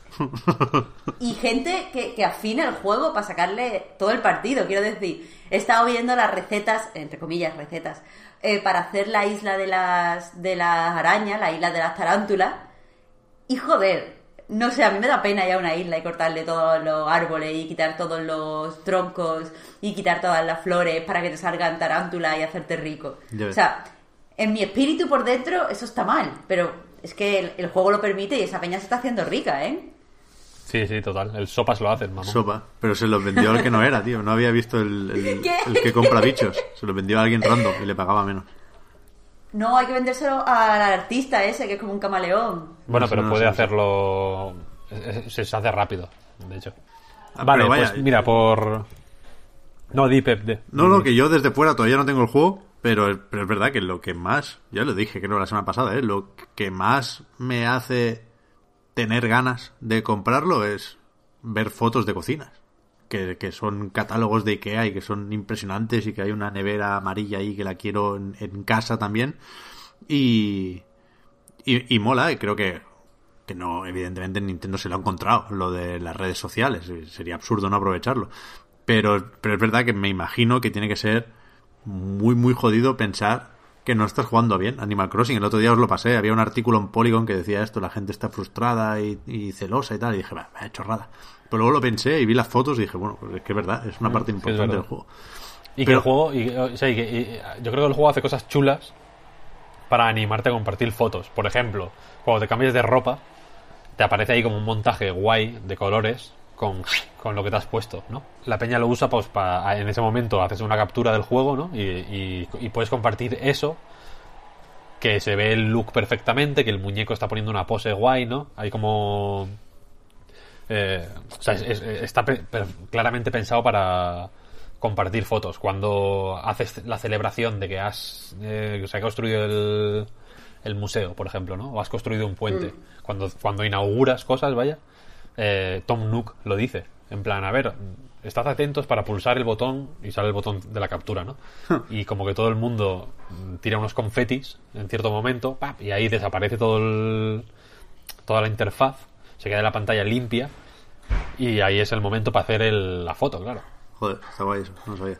Eh, Son, son pequeñas cositas pensadas para pues para motivar que la peña comparta sus progresos en el juego, ¿no? Es- son, son imágenes chulas que no, que, que no aparecen en ningún otro momento de la partida, ¿no? Que son especiales realmente. Eh, tiene cosas muy bien pensadas a, ese nivel, ¿no?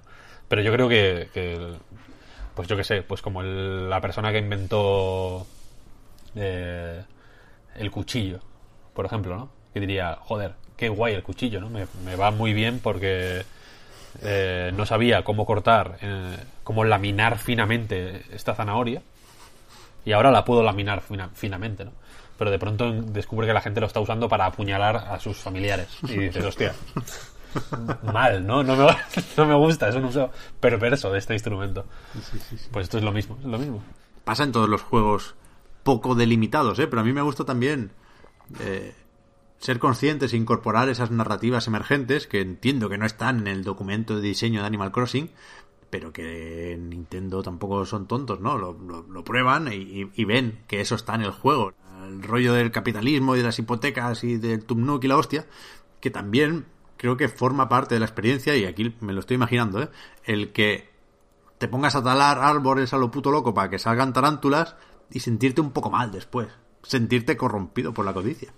Un poco. Luego ya te compras el mueble que toque y se te pasa, ¿eh?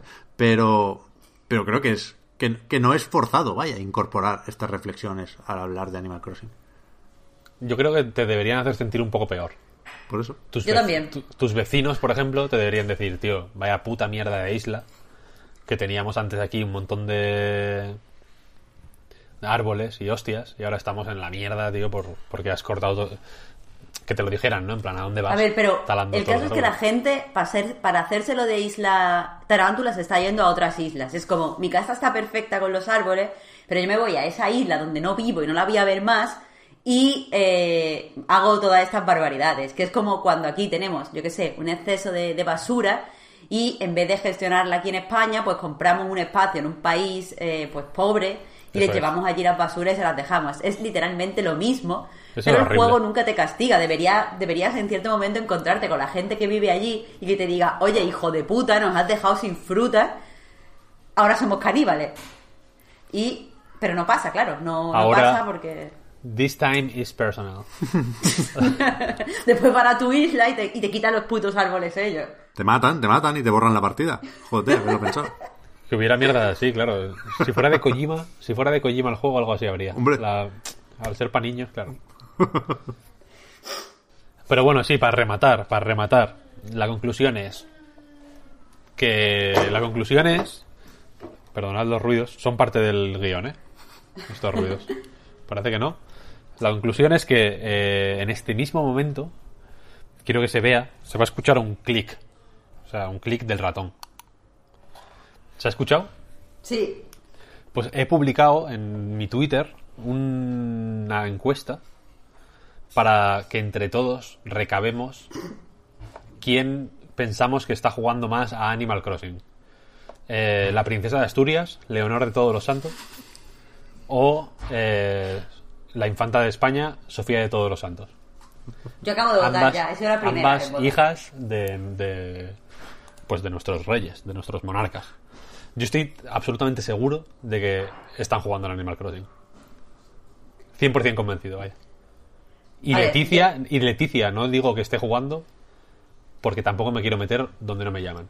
Pero Seguro. Bueno, eso, que he sido la primera en votar y he votado por Sofía. Yo estoy segura de que es Sofía la que le está dando duro al Animal Crossing. Yo creo que también, la verdad. No quiero. O sea, no quiero decantar hacia un lado u otro la encuesta, pero yo creo que también. Ya veremos qué dice la democracia. A ver, a ver, a ver. Vale, pues vamos a por los juegos de esta semana, que estamos con... O sea, si hace unos días era la broma del Doom Eternal más Animal Crossing, ahora la, la coñita inevitable es la de volver a finales de los 90 con dos remakes eh, de juegos que originalmente se publicaron para PlayStation. Estoy frenando un poco porque lo de Final Fantasy VII no toca hoy, ¿eh? aunque, aunque muchos lo estoy jugando ya. eh, son lanzamientos más o menos consecutivos, pero eh, el que ya está a la venta de todas las maneras y de todas las formas oficiales es Resident Evil 3, que tú te lo has pasado, Víctor, varias veces. Sí. Decías. Además. Varias veces, sí. Eh, no es mala manera de empezar, vaya. Eh, me lo he pasado varias veces porque eh, me ha gustado bastante, debo decir, y porque es cortito también. El remake de Resident Evil 3, que llega pues poco más, más o menos un año después del 2, ¿no? En realidad, no sé si ha pasado siquiera un Muy año. poco, sería enero. Cuando Sí, salió no sé el si 2. fue en enero en febrero, sí, el 2. Pero bueno, está. Es, es casi. Le, le va bien eh, al- a este remake, eh, de alguna manera, porque tiene más o menos la misma distancia que tuvo, de hecho, Final Fantasy, o sea, Final Fantasy. eh, Resident Evil 3, el original, con Resident Evil 2.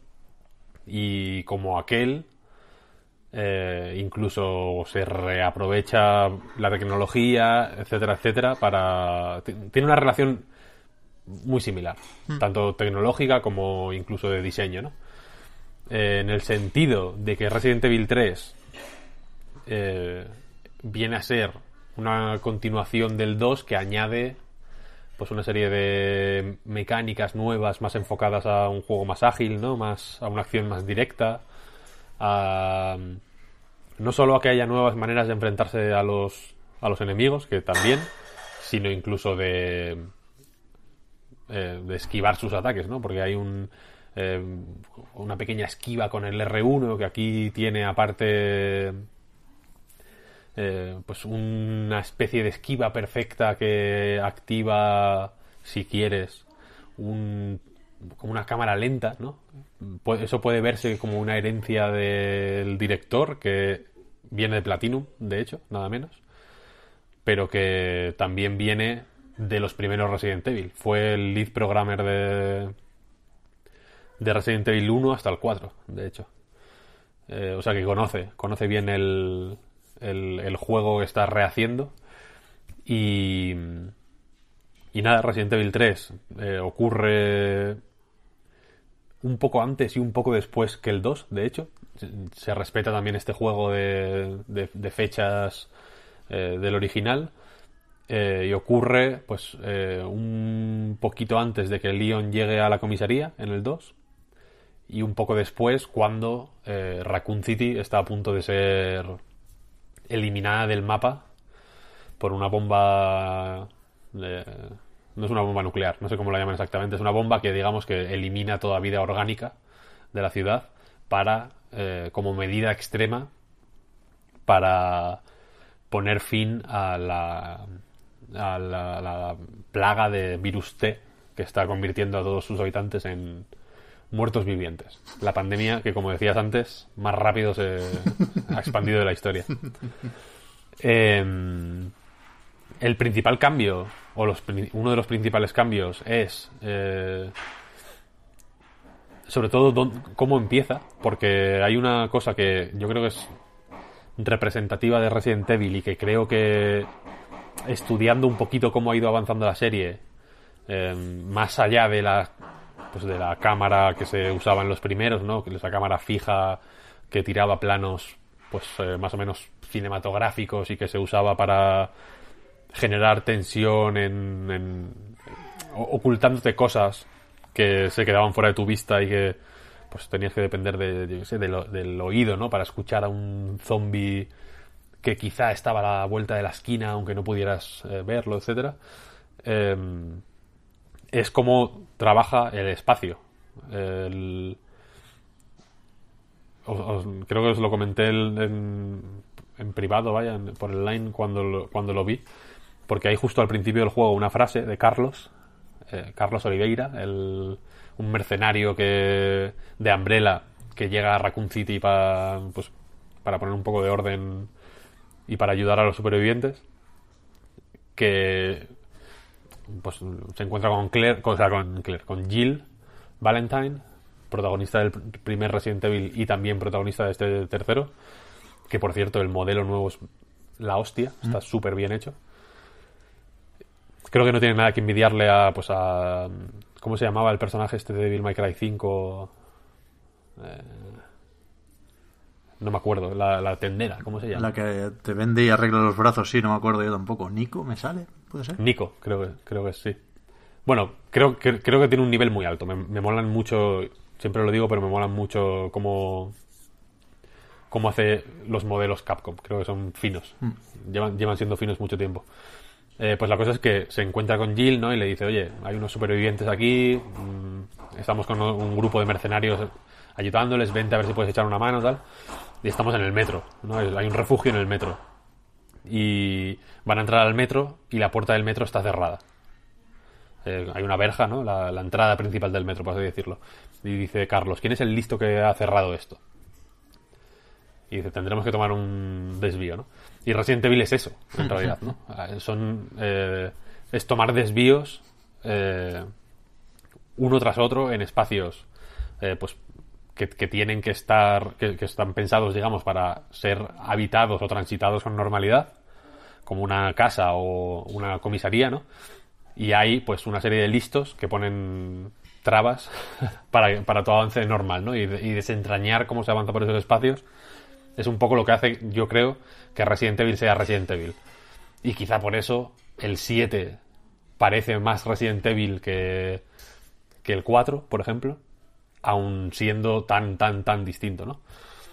Y aquí eso se respeta en espacios mucho más compartimentados, ¿no? La ciudad, que es quizá el equivalente a la mansión Spencer del primero o a la comisaría del segundo, es aún así un espacio más pequeño y que por, pues en fin, por la naturaleza misma de la ciudad, eh, está cerrada de maneras un poco más forzosas, a mi modo de ver, ¿no? Con pilas de coches en llamas eh, que, que han dejado los supervivientes, ¿no? Con escaleras de incendios que están eh, subidas y que tú tienes que encargarte de bajar de alguna manera, ¿no? Para crear atajos, etcétera. Eh, y en general es- se nota más una estructura de niveles, por así decirlo. Eh, está la pantalla de la ciudad, la pantalla de las alcantarillas, la pantalla del hospital, ¿no? Y van y, y todas tienen una conclusión que es la aparición de Némesis. Que no es como Mr. X del 2, aunque se intentó vender de esa manera, Sí. sino que es más bien un jefe final normal. En realidad, aquí es, pues bueno, cuando te has pasado ya la- esa pantalla, la ciudad, por ejemplo, pues aparece Némesis a, pues, a ponerte las cosas un poco chungas y, el, objetivo de ahí es escapar. Eh, creo, creo que le funcionan súper bien las, las nuevas opciones de movimiento, sobre todo, ¿no? La, la esquiva se usa menos de lo que se debería y, de hecho, no recuerdo quién me estaba comentando que lo estaba jugando y que hasta tardísimo en el juego eh, no, no se dio cuenta de que se podía hacer la esquiva perfecta. Es verdad que no te lo explican de una manera muy explícita o no, o no te insisten mucho en ello. Cuando creo que es una mecánica importante y que se vuelve más importante cuanto más eh, cuanto más emocionante es la situación. Por ejemplo, hay un, un combate contra Nemesis eh, cerca del final del juego ya que, que yo en mi caso llegué con muy poca munición y entonces tenía que aprovechar al máximo cada bala que tenía, ¿no? Y ahí me fue muy bien poder esquivar eh, perfecto y, si cuando sigas perfecto hace como un flash blanco la, pan- la pantalla y si pulsas eh, el botón de apuntado, automáticamente el apuntado se dirige al punto débil del enemigo, que normalmente es la cabeza, pero bueno, hay enemigos nuevos que tienen eh, puntos débiles distintos. Eh, ya digo, es un juego mucho más corto, que creo que... Creo que es muy interesante eh, intentar terminar eh, pues cumpliendo una serie de desafíos extra que hay en el juego. Los logros eh, o los trofeos de Play o de Xbox One o de Steam, vaya, eh, tienen, o sea, están reflejados en el juego como una especie de retos que te dan puntos que luego puedes utilizar en una tienda para comprar, eh, pues, mejora, hay una mejora que te hace que la vida se regenere poco a poco. Hay otra mejora que aumenta la defensa, hay otra, me- ahí puedes comprar armas que usar en el juego que no, que no encuentras de manera natural. Hay incluso una mejora que hace que esquivar perfecto sea más fácil, ¿no? Y así, eh, aunque el juego se convierte en mucho más arcade, ¿no? Le, le pierdes eh, un poco de miedo a los zombies en realidad. Deja de ser un poco survival horror y pasa a ser pues un juego de conocerte bien los atajos y de, y de esquivar, básicamente, ¿no? Y de evitar eh, los disparos, y, o sea, sí, de evitar los disparos y de concentrar los momentos de acción en las batallas contra los jefes y tal. Y en ese sentido creo que puede gustar menos a quienes del 2, en, su, en, en el caso del año pasado, disfrutaron más pues las partes más de survival horror, que sí que el Resident Evil 2 es más similar al primero, en el sentido de que tiene esa parte más densa de la comisaría, ¿no? Que es más eh, laberíntica y más similar a la mansión Spencer. Pero creo que está guay, creo que está, creo que funciona muy bien y que es, y en fin, es un remake de, un poco de aprovechategui, por así decirlo, pero que, mola, está guay. Eh, ¿qué, ¿Qué pasa aquí? ¿Y cuál es la parte quizá más polémica del paquete? Que Resident Evil 3 no se vende como Resident Evil 3 y ya, o como Resident Evil 3 más eh, un tradicional modo mercenarios, por ejemplo, ¿no? que es uno de los extras clásicos de la serie. Que yo creo que la vida le habría ido bien, la verdad, porque la esquiva esta le da. mm, la esquiva, bueno, y, la- y el, con el círculo, por ejemplo, puedes hacer un giro de 180 grados para. eh, para mm, huir más rápido y tal, que son movimientos que, si bien son bastante simples, funcionan guay.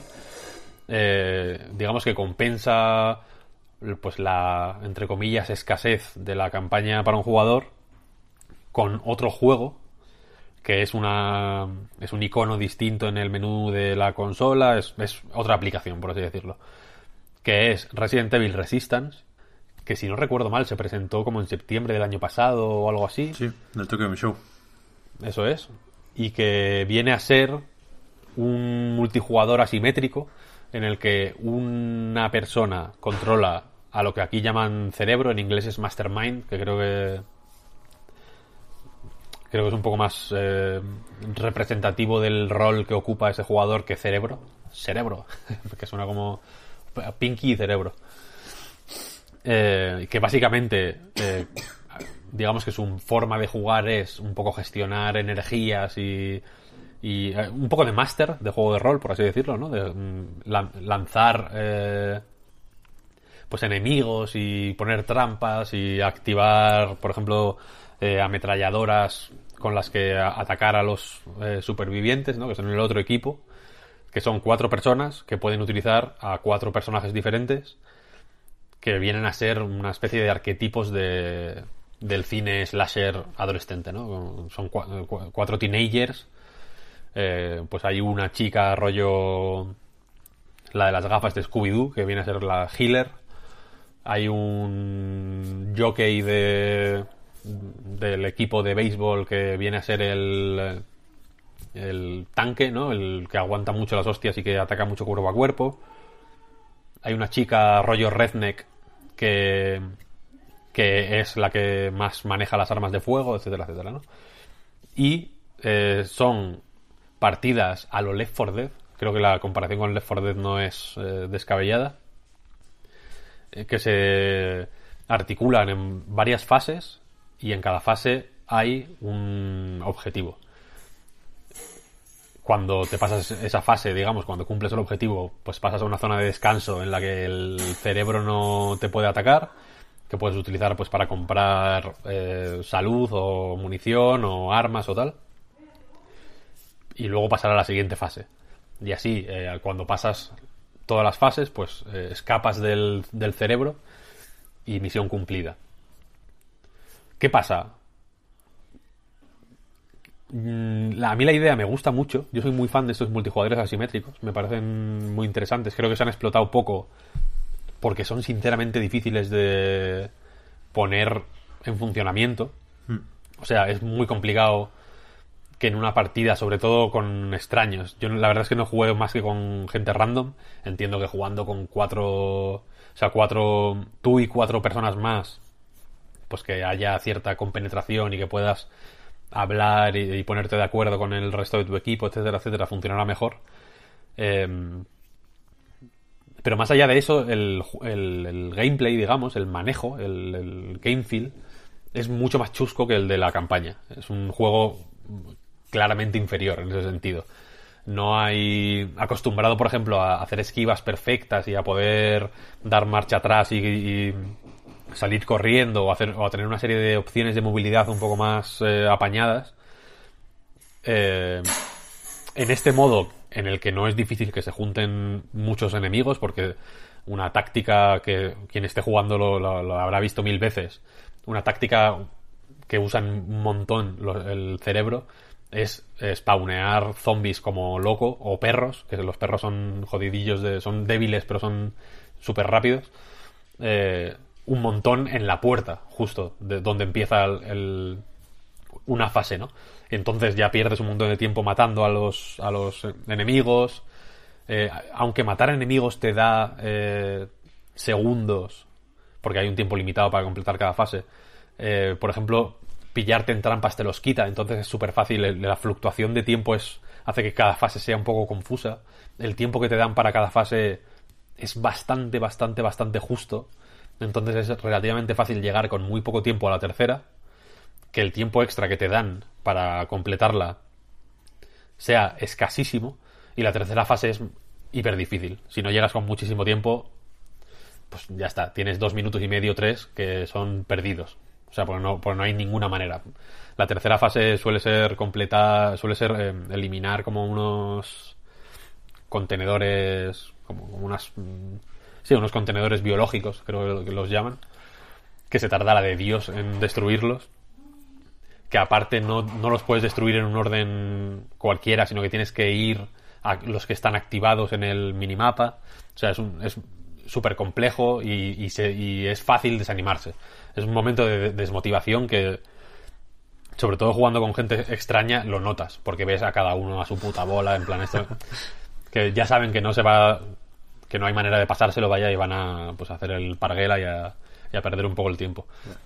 Entonces tiene una serie de, entre, entre que el gameplay es bastante más flojo que en la campaña y que y que hay una serie de desequilibrios que ya digo que yo creo que hacen que las partidas sean un poco menos divertidas de lo que podrían o, que o, o por ponerlo de una forma un poco más eh, compleja creo que la sensación que quieren transmitir que, es pues eh, pues el estar eh, con el reloj al cuello, ¿no? Y eh, ir cumpliendo los objetivos, yo que sé, dos personas, mientras las otras dos van matando zombies para ir sumando cinco segunditos y cinco segunditos en el, en el reloj, ¿no? Esa sensación de tensión que yo creo que quieren transmitir no es tal. Creo que se transforma muy rápido en, tedio y en pues un poco en decir, ¿para qué, ¿para qué esforzarme si sé que no voy a ganar, ¿no? De ninguna forma. Sé que no voy a sacar nada, eh, na- nada valioso, ni, ni, ni puntos de experiencia, ni hostias, eh, por esforzarme más aquí. Entonces, pues simplemente vamos a esperar dos minutillos a que pase esto y a tomar por culo. Y creo que esa sensación es fácil de que se produzca y que al final hiere al juego y hace que, que el compromiso que tienes que tener para desbloquear al máximo los personajes. Cada personaje tiene eh, pues una serie de slots donde ponerle mejoras que se consiguen en cajas de loot. Las cajas de loot están curradísimas, eso sí, como en todos los juegos, ¿no? Eh, que no se compran las cajas de loot, se, se pagan con dinero, creo que se llama PG, que se consiguen las partidas. Lo que sí se compra son aceleradores de PG, que básicamente duplican la, la cantidad de dinero que consigues, ¿no? Entonces, a través de cajas de loot vas consiguiendo mejoras que a medida que vas subiendo de nivel a los personajes puedes ir aplicándoles para, pues, yo que sé, hacer, eh, aumentar el daño que hace con armas cuerpo a cuerpo o aumentar el- la cantidad de salud que te, que te suben los objetos curativos, cosas así, ¿no?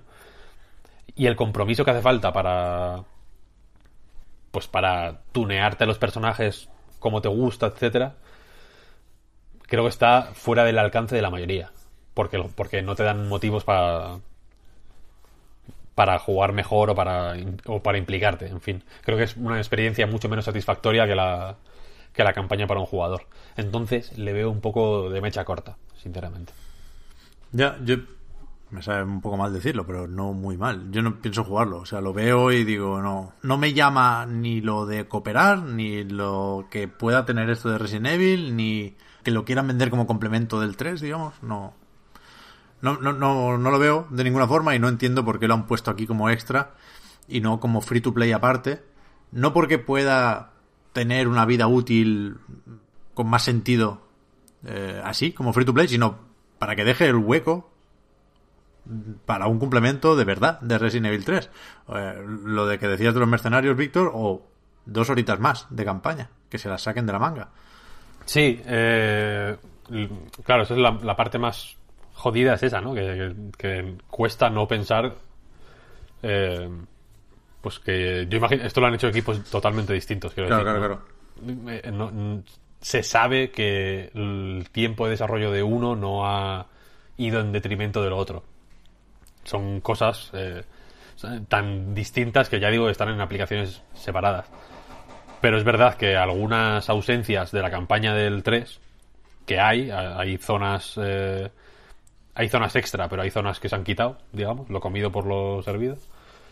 Eh, pues igual se echan de menos, ¿no? Sobre todo para el que pues las, las quiera revivir, yo que sé, las que eh, para quien recuerde con cierta claridad el, el original, que entiendo que es una parte importante del público de este juego. Claro.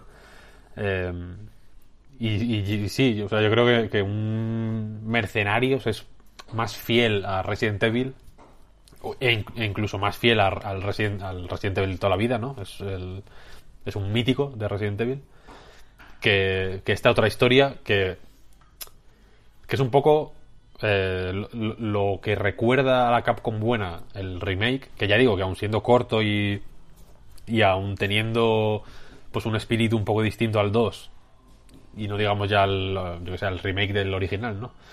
Eh, sigue siendo un juego súper disfrutable mm, que, que, joder, que se, que se juega con muchísimo gusto, ¿eh?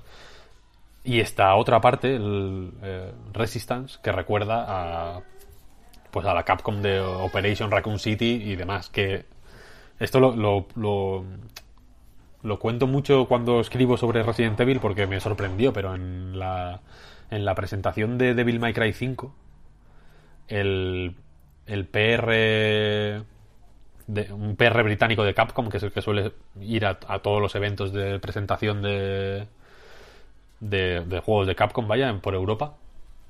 Estaba en la de Resident Evil 3, de hecho. Pidió perdón por, por Operation Raccoon City. Yo creo que es la primera vez que veo un relaciones públicas de una compañía pedir perdón por un juego.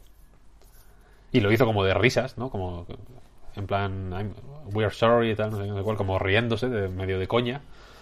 Pero joder. Ahí queda. mm, Claro, claro, hay un fondo, en, en las bromas hay un fondo de verdad, claro. Ya.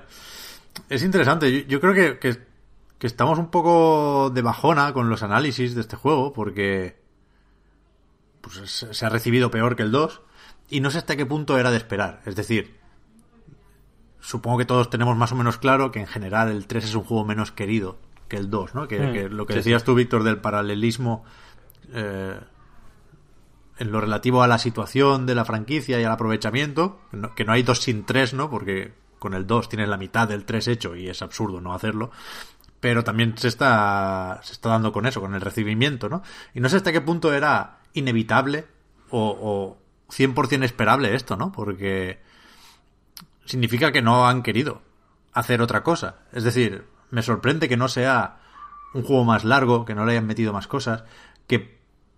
O sea, es que han hecho lo contrario que en el 2, porque con el remake del 2 se fue... Se intentó ser muy respetuoso, porque es un juego medio sagrado, pero también se actualizó de una forma muy correcta. Y aquí ni se actualiza tanto, porque hay pocas de esas cosas nuevas que podrían estirarlo, ni se es especialmente respetuoso, porque el fan de Resident Evil 3 te dirá que Nemesis es demasiado distinto, porque no tiene ese componente de imprevisibilidad. Es muy distinto, de hecho. Claro, que han quitado las decisiones, por ejemplo, que no era algo definitorio, por ahí estaba, y, y sí era ma- algo más o menos único. Entonces no, no lo acabo de entender. Supongo que es eso, que al final es un encargo, esto lo hace M2, y, y creo que no les han dejado hacer un juego lo bastante distinto como el propio juego pedía. Porque, por ejemplo, yo no me lo he terminado, ¿eh? pero sí jugué ayer un par de horitas y el, el inicio como que me da a entender que el juego quiere hacer cosas distintas. Y, y después Mm. sí. no le dejan... No vaya a ser que la líes, ¿no? El inicio eh, se, se aprovecha un poco más adelante. Eh, o sea, a mí, a mí una cosa que me jode, que entiendo que, que, en fin, igual es pedirle peras al olmo, ¿no? Una cosa que me jode es que el principio da a entender que, que, por ejemplo, los personajes van a tener un desarrollo que no tienen al final, ¿no? Porque son todos son personajes de, juego de, de finales de los 90. O sea, que son muñecos que podían ser eh, los muñecos estos que bailan ahí en, la- en los parkings americanos hechos con el viento y ya. Porque no tiene, porque Jill, por ejemplo, no tiene, no tiene personalidad, no tiene nada, no, no tiene, no tiene drama, ¿sabes? No tiene sus, mm, sus preocupaciones son, pues, en fin, eh, random, absolutamente. Y el principio da a entender que puede no ser así, en realidad. Eso un poco más adelante se retoma un poquillo eso. De una forma que es verdad que también parece que está un poco capada. Como no te pases de, de frenada, ¿no? No te pases de listo. Creo que a Nemesis le habría ido bien, de hecho, ser lo que decían en algunas previews, ¿no? Porque no sé dónde. Esa información no sé de dónde salió, pero bueno, corrió mm, por todos lados. Pero el rollo de que. De que no podías estar seguro ni en las. ni en las salas de seguridad, ¿no? Estas habitaciones donde está la. pues la máquina de escribir y la- el baúl y demás, ¿no? Que, ahí nunca entran enemigos, que es la otra, otra seña de identidad de Resident Evil. Eh, pues no, no sé de dónde salió exactamente eso, pero se empezó a decir que Nemesis podía entrar también ahí, ¿no? Que era tan temible que, que ni siquiera ahí podías tener un respiro. Eso no ocurre en ningún momento, por ejemplo. Y no, y no es un spoiler porque, porque llega un momento muy al principio del juego que ves que no va a ocurrir, que no puede ocurrir de ninguna forma. Eh, y, y igual le habría ido bien, la verdad. Eh, tirar más por hacerlo un rollo Mr. X. Yo creo que sí. Pero, pero sí, sí, al final se queda, al final se queda en un juego, pues mm, disfrutón, pero ya digo que, que queda un peldaño por debajo, un peldaño grande además, por debajo del, del 2. O- y, para mi gusto, bastante lejos del, del 7, que sí que fue un cambio de aires. Ya, o sea, ahí ya no entro en, en si es más Resident Evil o menos, vaya. Pero sí que sí fue un cambio de aires mm, pues considerable y bien pensado. Quiero decir, había una dirección concreta y, e incluso las partes flojas, por así decirlo, del 7 eran partes flojas de Resident Evil. Es un- eh, me refiero, yo que sé, al final un poco oído de olla, todas estas cosas son eh, es Resident Evil, ¿no? Al, fin- al final de todos los Resident Evil, o desde el principio en el caso del 6, eh, se- las cosas se, se, va de madre, ¿no? Y es como una marca de identidad. A mí no me. una seña de identidad, vaya, a mí no no me molesta. Al revés, casi que me gusta. Tampoco le pido a Resident Evil que sea Firewatch, ¿sabes lo que quiero decir? Pero le pero aquí sí es, sí es verdad que quizá por, por tiempo o por lo que sea, eh, se ha quedado un poco en cumplidor plus, si quieres mm, decirlo, porque no quiero decir que sea un juego cutre ni nada, ¿eh? en realidad es un No, juego también. súper bien hecho. Que, que, de, que lo que coge de, por ejemplo, de cómo... A mí me recuerda mucho a The Last of Us. Me hay muchas cosas que me recuerdan al principio de The Last of Us, Sí. más que al, al- a la escena inicial antes del apocalipsis, por así decirlo, ¿no? Eh, y, y que creo que le van de lujo al- por, por el porque el momento del de, de Raccoon City que se representa en este juego le encaja como un anillo ese, ese tono y esa manera de de jugar con las sombras y con, y con lo que se ve a través de los, de los cristales y de todo, ¿no? Es- Está bien llevado, yo creo. Pero al final eso, no... yo- o sea, yo creo... eh, Capcom estoy seguro de que eh, lo considera ya un buen trabajo, ¿no? Porque ya les han encargado otro remake que supuestamente está planeado para 2021, ¿no? Eso dicen, sí. Se decía. Sí, sí. Y, y creo que es un buen o, trabajo. o 2022, ¿eh, Víctor?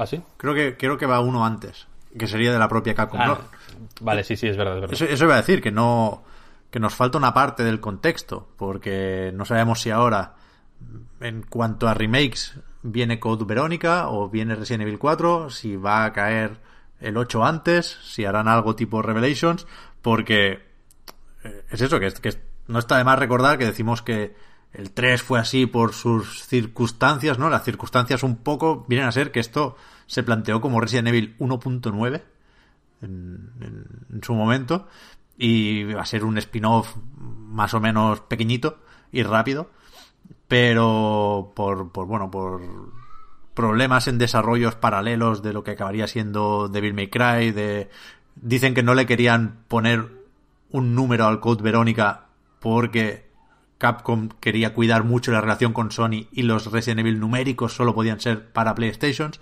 Total, que, que de un día para otro casi Resident Evil 1.9 se convirtió en Resident Evil 3 sin a lo mejor estar del todo preparado para eso, ¿no? A ver qué, qué otros, sabemos los que han venido antes, a ver qué otros Resident Evil vienen después en, en esta línea temporal para, para acabar de eso, definir un contexto de este Resident Evil 3. Será, será interesante, ¿eh? Yo sigo pensando que el Code Verónica se lo saltan. Lo de Resident Evil 3 fue la primera camillada la. Porque eh, el Resident Evil 3 original era de camilla también, como Sí, el sí. 2, ¿no? Y, y al final se, se fue de, de madre, efectivamente. Y nada. Ya, no sé. a- Code Verónica yo creo que se le, le puede funcionar mejor un remaster incluso. O sea, un. Sí, un, rema- sí, un remaster, manteniéndolo bastante. No lo sé, no lo sé. Pero del 4, 5 y 6 yo creo que no, no necesitan remake de ninguna manera. El. Creo que, que- creo que fue en la preview del 3. eh, intenté lanzar la idea de que Resident Evil 1, 2 y 3 eh, estaban definidos por sus limitaciones y eso a partir del 4 dejó de ser así, ¿no? El 4 ya era un juego que hacía lo que le salía de los cojones y y a, a mucha gente le pareció muy bien y a otra gente no, ¿no? Porque es, es el primer Resident Evil que ya no es Resident Evil, ¿no? Que ya es como un juego de eh, acción eh, pues bastante bueno, pero bastante poco Resident Evil, sinceramente. Que utiliza cosas de Resident Evil de forma un poco fetichista, ¿no? En plan la máquina de escribir y, y- y las hierbas verdes y, y tonterías. Eh, y, que, y que de hecho se puede comprar en la Play 4 ahora mismo, ¿eh? y, y- y es un juego que funciona como un tiro a día de hoy. Entonces yo no sé hasta qué punto tiene sentido hacer remake del, del 4 y no digamos ya del 5 y el 6, que para mi gusto son un, un desastre absoluto. ¿Qué va? 5 está bien, tío. Yo defiendo, defiendo el 5. A mí me gusta. Eh, yo sí, o sea, yo creo que sí van a hacer remake del 4, aunque sea solo para vender, ¿eh?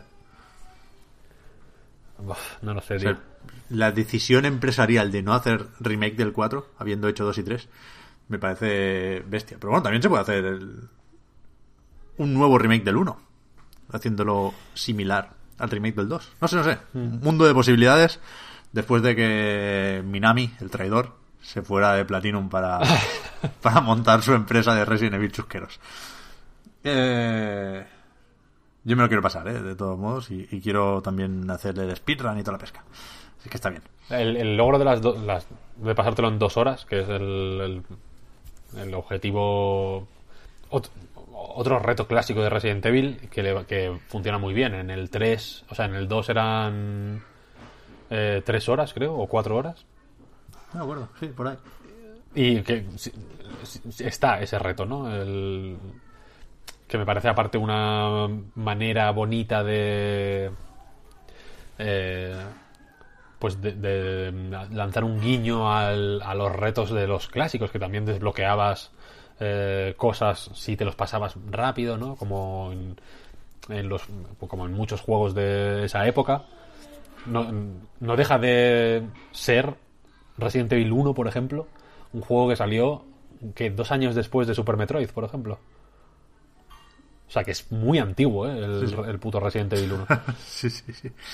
Es un juego de su, de su época, ¿no? Y este tipo de retos, pues en esa época se trabajaban mucho y, y estaban guays. Y creo que.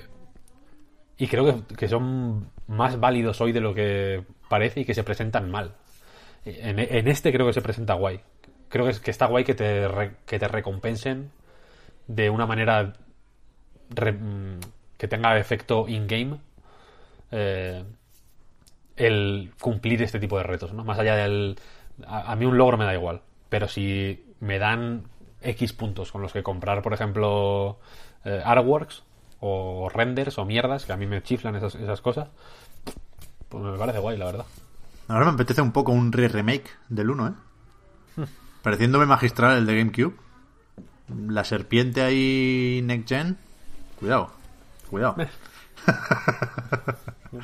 Eso ya está Sekiro. Es verdad. A ver, va, que este me quedó pendiente la semana pasada. Grand Blue Fantasy Versus. Siempre me cuesta hablar de juegos de lucha porque parece que se exija más, ¿no? Que solo haya dos posiciones en, los juegos de lucha. O el no me interesa o el me voy al Evo. Entonces, estoy un poco incómodo en el punto intermedio de, yo qué sé, para, para echar un- unos combates aquí en local con los coleguillas y hacer cuatro combos básicos. Yo estoy en eso. Me disfruto mucho de los juegos de lucha, pero no tengo ni tiempo ni reflejos ya como para dominarlos a la perfección. Y ahí, pues no sé, la verdad es que Grand Blue Fantasy me, me encaja. O sea, está pensado para que yo lo pueda disfrutar, porque tiene una serie de. Bueno, de concesiones hasta cierto punto. Tiene cierta intención de llegar a un público moderadamente amplio. Y, por ejemplo, no le importa basarse mucho en autocombos. Tampoco es que necesite yo autocombos para poder enlazar los ataques pero no, no me molestan, no, no, no siento que me estén quitando nada si, si lo ponen, porque total, me da un poco igual pulsar una secuencia de tres botones distintos que pulsar la secuencia con el mismo botón, ¿no? Y, y en ese sentido, eh, a nivel de juego de lucha, así, meterlo en algún cajón o etiquetarlo de algún modo, creo que es muy acertada la comparación o el símil que se hace siempre, que es una mezcla o un punto intermedio entre Guilty Gear y Street Fighter. La velocidad y el, digamos el número de golpes en un combo recuerda bastante a Street Fighter, el ritmo del juego, de alguna forma. Y la configuración de los botones viene a ser bastante Guilty Gear. O sea, está el, el débil, el medio y el fuerte que es el que tiene más de, de tajo. Después está la habilidad única. Hay, hay, un botón que es para hacer una cosa acorde a la personalidad de cada luchador. Pues alguno tiene un ataque de carga, otro tiene una, una esquiva, además de la esquiva que tienen todos. Es moderadamente simple, pero, pero está muy bien hecho, como casi todo lo que hace Arc System Works. Ni siquiera voy a perder tiempo hablando del apartado visual porque es alucinante. O sea, hay un anime de Grand Blue Fantasy que a su vez viene de un juego de, de móviles, de un gacha de estos que, que, tanto gustan los japoneses. Pero la... O sea, Versus es mucho mejor visualmente que el propio anime. Si tuviera que ver una peliculita o una serie, preferiría mil veces verlo con el motor del juego que, que con el anime. Y por eso da una vistosidad y, y- viste de una forma el espectáculo de los combates que, que es alucinante.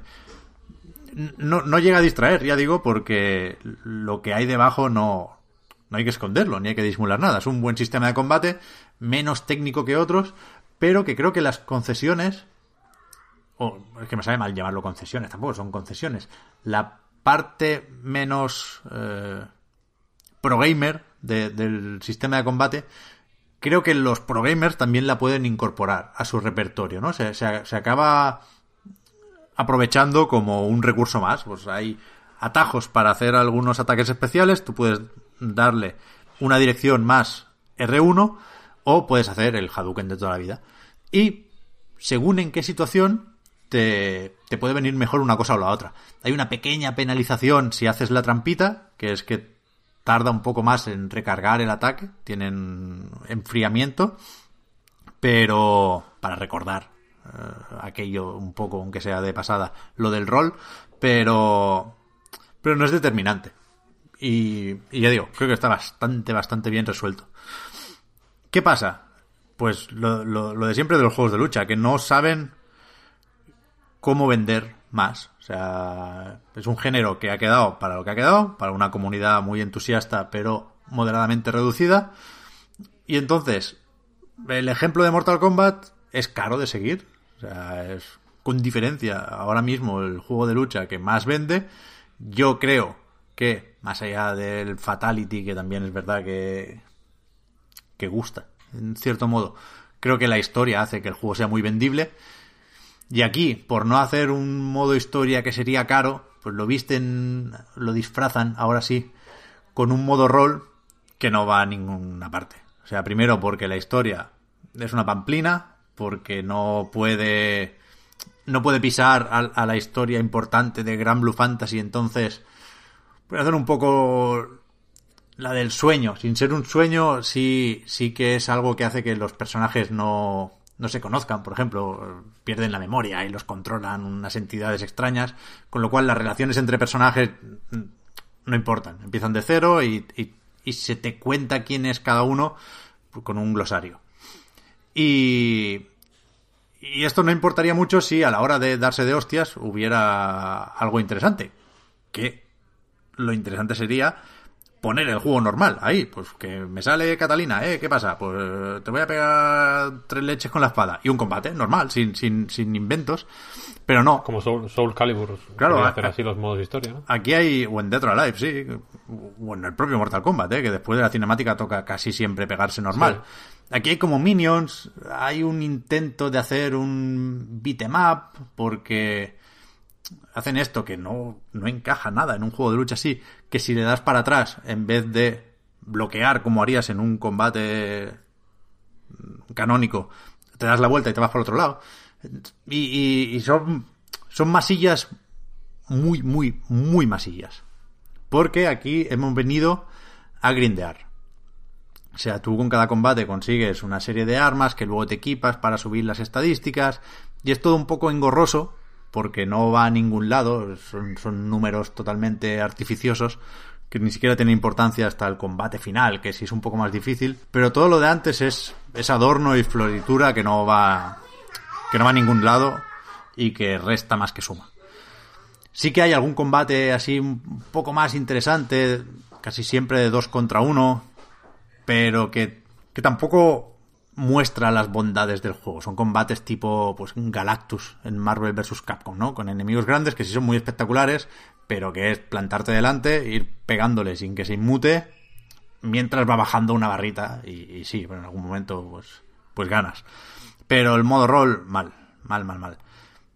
Y de nuevo, como en Resident Evil, los recursos destinados al modo rol se podrían haber ido a otro lado. ¿Qué otro lado? Pues si no haces una historia decente, méteme algún personaje más. Porque en el plantel inicial hay solo 11, desbloqueas otro si te pasas el modo rol. Pero a partir de ahí eh, toca tirar de, de Season Pass. Y... La mítica de Arc System Works. Sí, sí, que parece que no hay otra, pero cuesta un poco de aceptar, un poco más de lo normal por lo reducido de, de la base. Y es verdad que el 7 de abril salen un par más. Y si te compras Gran Blue Fantasy Versus, si, si crees que te va a gustar lo suficiente, creo que tienes, lo dije la semana pasada ya, creo que tienes que tener más o menos claro que vas a comprar o, o todo el pase de temporada o, ojo, algunos luchadores sueltos. Porque es verdad que ahora sale la versión femenina de, de Gran. Tú en el juego de rol eliges chico o chica. Y aquí una jugarreta más o menos. Más o menos no, totalmente cuestionable. Han puesto en el juego solo el chico y la chica la pagas aparte. Pero, pero por lo que he visto en el tráiler, los movimientos son moderadamente similares. Así que hay un poco de polémica con, con, con lo que tiene de novedad este DLC. Pero, pero se queda corto el plantel inicial. Y es una pena porque, porque es eso, son muy apetecibles los personajes, aunque no conozcas la franquicia, como será el caso de la mayoría, pues sí que su diseño es muy, muy atractivo.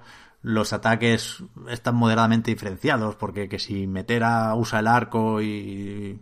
Bueno, son los arquetipos del juego de lucha, vaya, están aquí bastante, bastante bien representados. O sea, como juego de lucha es impecable, como hace siempre Arc System, ¿eh? ya digo, si, si hace algo propio, como Guilty Gear o Blast Blue, pues lo borda. Si le dan una licencia, como hicieron con Dragon Ball, pero también como habían hecho con Hokuto no Ken, con el puño de la estrella del norte, que me acuerdo bastante de estos días de, de aquel juego que salió en recreativa y, yo jugué, supongo, que de formas ilícitas, como decía Marta antes, en, en, PlayStation 2, pero jugué bastante a ese juego, no, no lo recordaba y me vino de repente jugando al, al Gran Blue Fantasy. No sé, son muy buenos esta gente. Lo hicieron también con Persona 4 Arena. Así que aquí hay todo lo que cabría esperar de Arc System con un ritmo que ya digo que no es el habitual de sus juegos y que sí es el que más nos gusta a muchos de, de los que jugamos a juegos de lucha. Y con un con una ambientación, con una dirección de arte que, que a, mí me parece irresistible, ya digo, no solo por los gráficos, por este cel shading tan anime que, que llevamos viendo desde Guilty Gear X-Art y que veremos en Strife ya llevado a, al siguiente nivel, sino también por el, el diseño de los personajes. Me parece una franquicia con un magnetismo especial, Gran Blue Fantasy. Tengo muchas ganas del Relink también. A mí no me dice nada, la verdad. Me, me decía bastante más el Relink, de hecho. Sí. Joder, a mí, o sea, como forma de ilustrar la franquicia, me gusta más el Versus. Puede ser. Eh, puede ser, puede ser. Ah, sí. Como le tengo más respeto a Arc System Works que a quien sea que está haciendo ahora mismo eh, Relink. La propia C-Games, en principio, sí. C-Games, de hecho. Eh, cuando estaba Platinum a mí me parecía un poco desaprovechado. No me mola mucho Platinum desaprovechada en esos sistemas un poco de combate con tanto numerito y tanto de MMO. No sé cómo decirlo. Evidentemente Arc System Works mmm, chapó, son increíbles. Lo que decías del anime, que, que, te parecía más atractivo el juego que el anime, a mí me pasa incluso con... con... Joder, se me ha ido el puto nombre de la cabeza. Con Guilty Gear, que en Guilty Gear también hay como un montón de anime, vaya.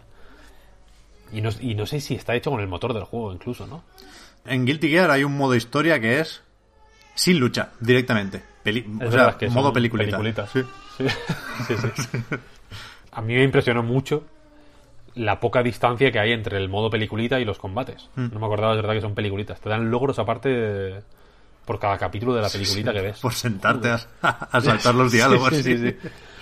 Eh, o sea, es, es fascinante. Eh, es, es una sensación muy rara estar viendo un juego de lucha que parecen dibujos animados realmente. Mm. Es flipante. Pero no sé, no sé. Yo este lo quiero- lo quiero jugar, eh, te diré. Está muy bien, está muy bien. Yo ah, del online no he comentado nada.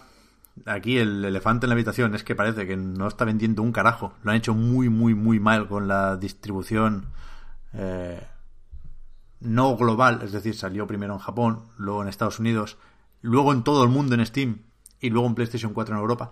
Y alguien me dijo que, que gran parte de la comunidad eh, está en Steam, pero no sé, la verdad es que no lo he probado, yo juego en Play 4 y no sé cuánta gente será esa parte de la comunidad.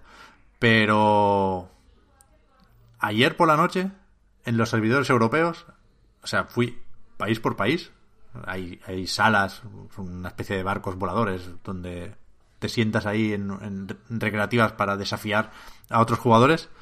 Eh, en toda Europa creo que había ocho personas jugando. Madre mía. Era un poco tarde. pero pero no he visto no he visto mucha más gente. Bueno, sí, el primer día había igual 30, 40, pero que no que no hacía falta ir ni al segundo lobby de, de ningún país. Y es una pena, porque es verdad que pues bueno, que a falta de otros modos complementarios, pues la vida útil de juegos se tiene que alargar sí o sí con el online. También le ha afectado a su manera, a su escala, lo del coronavirus, porque se han cancelado algunos torneos.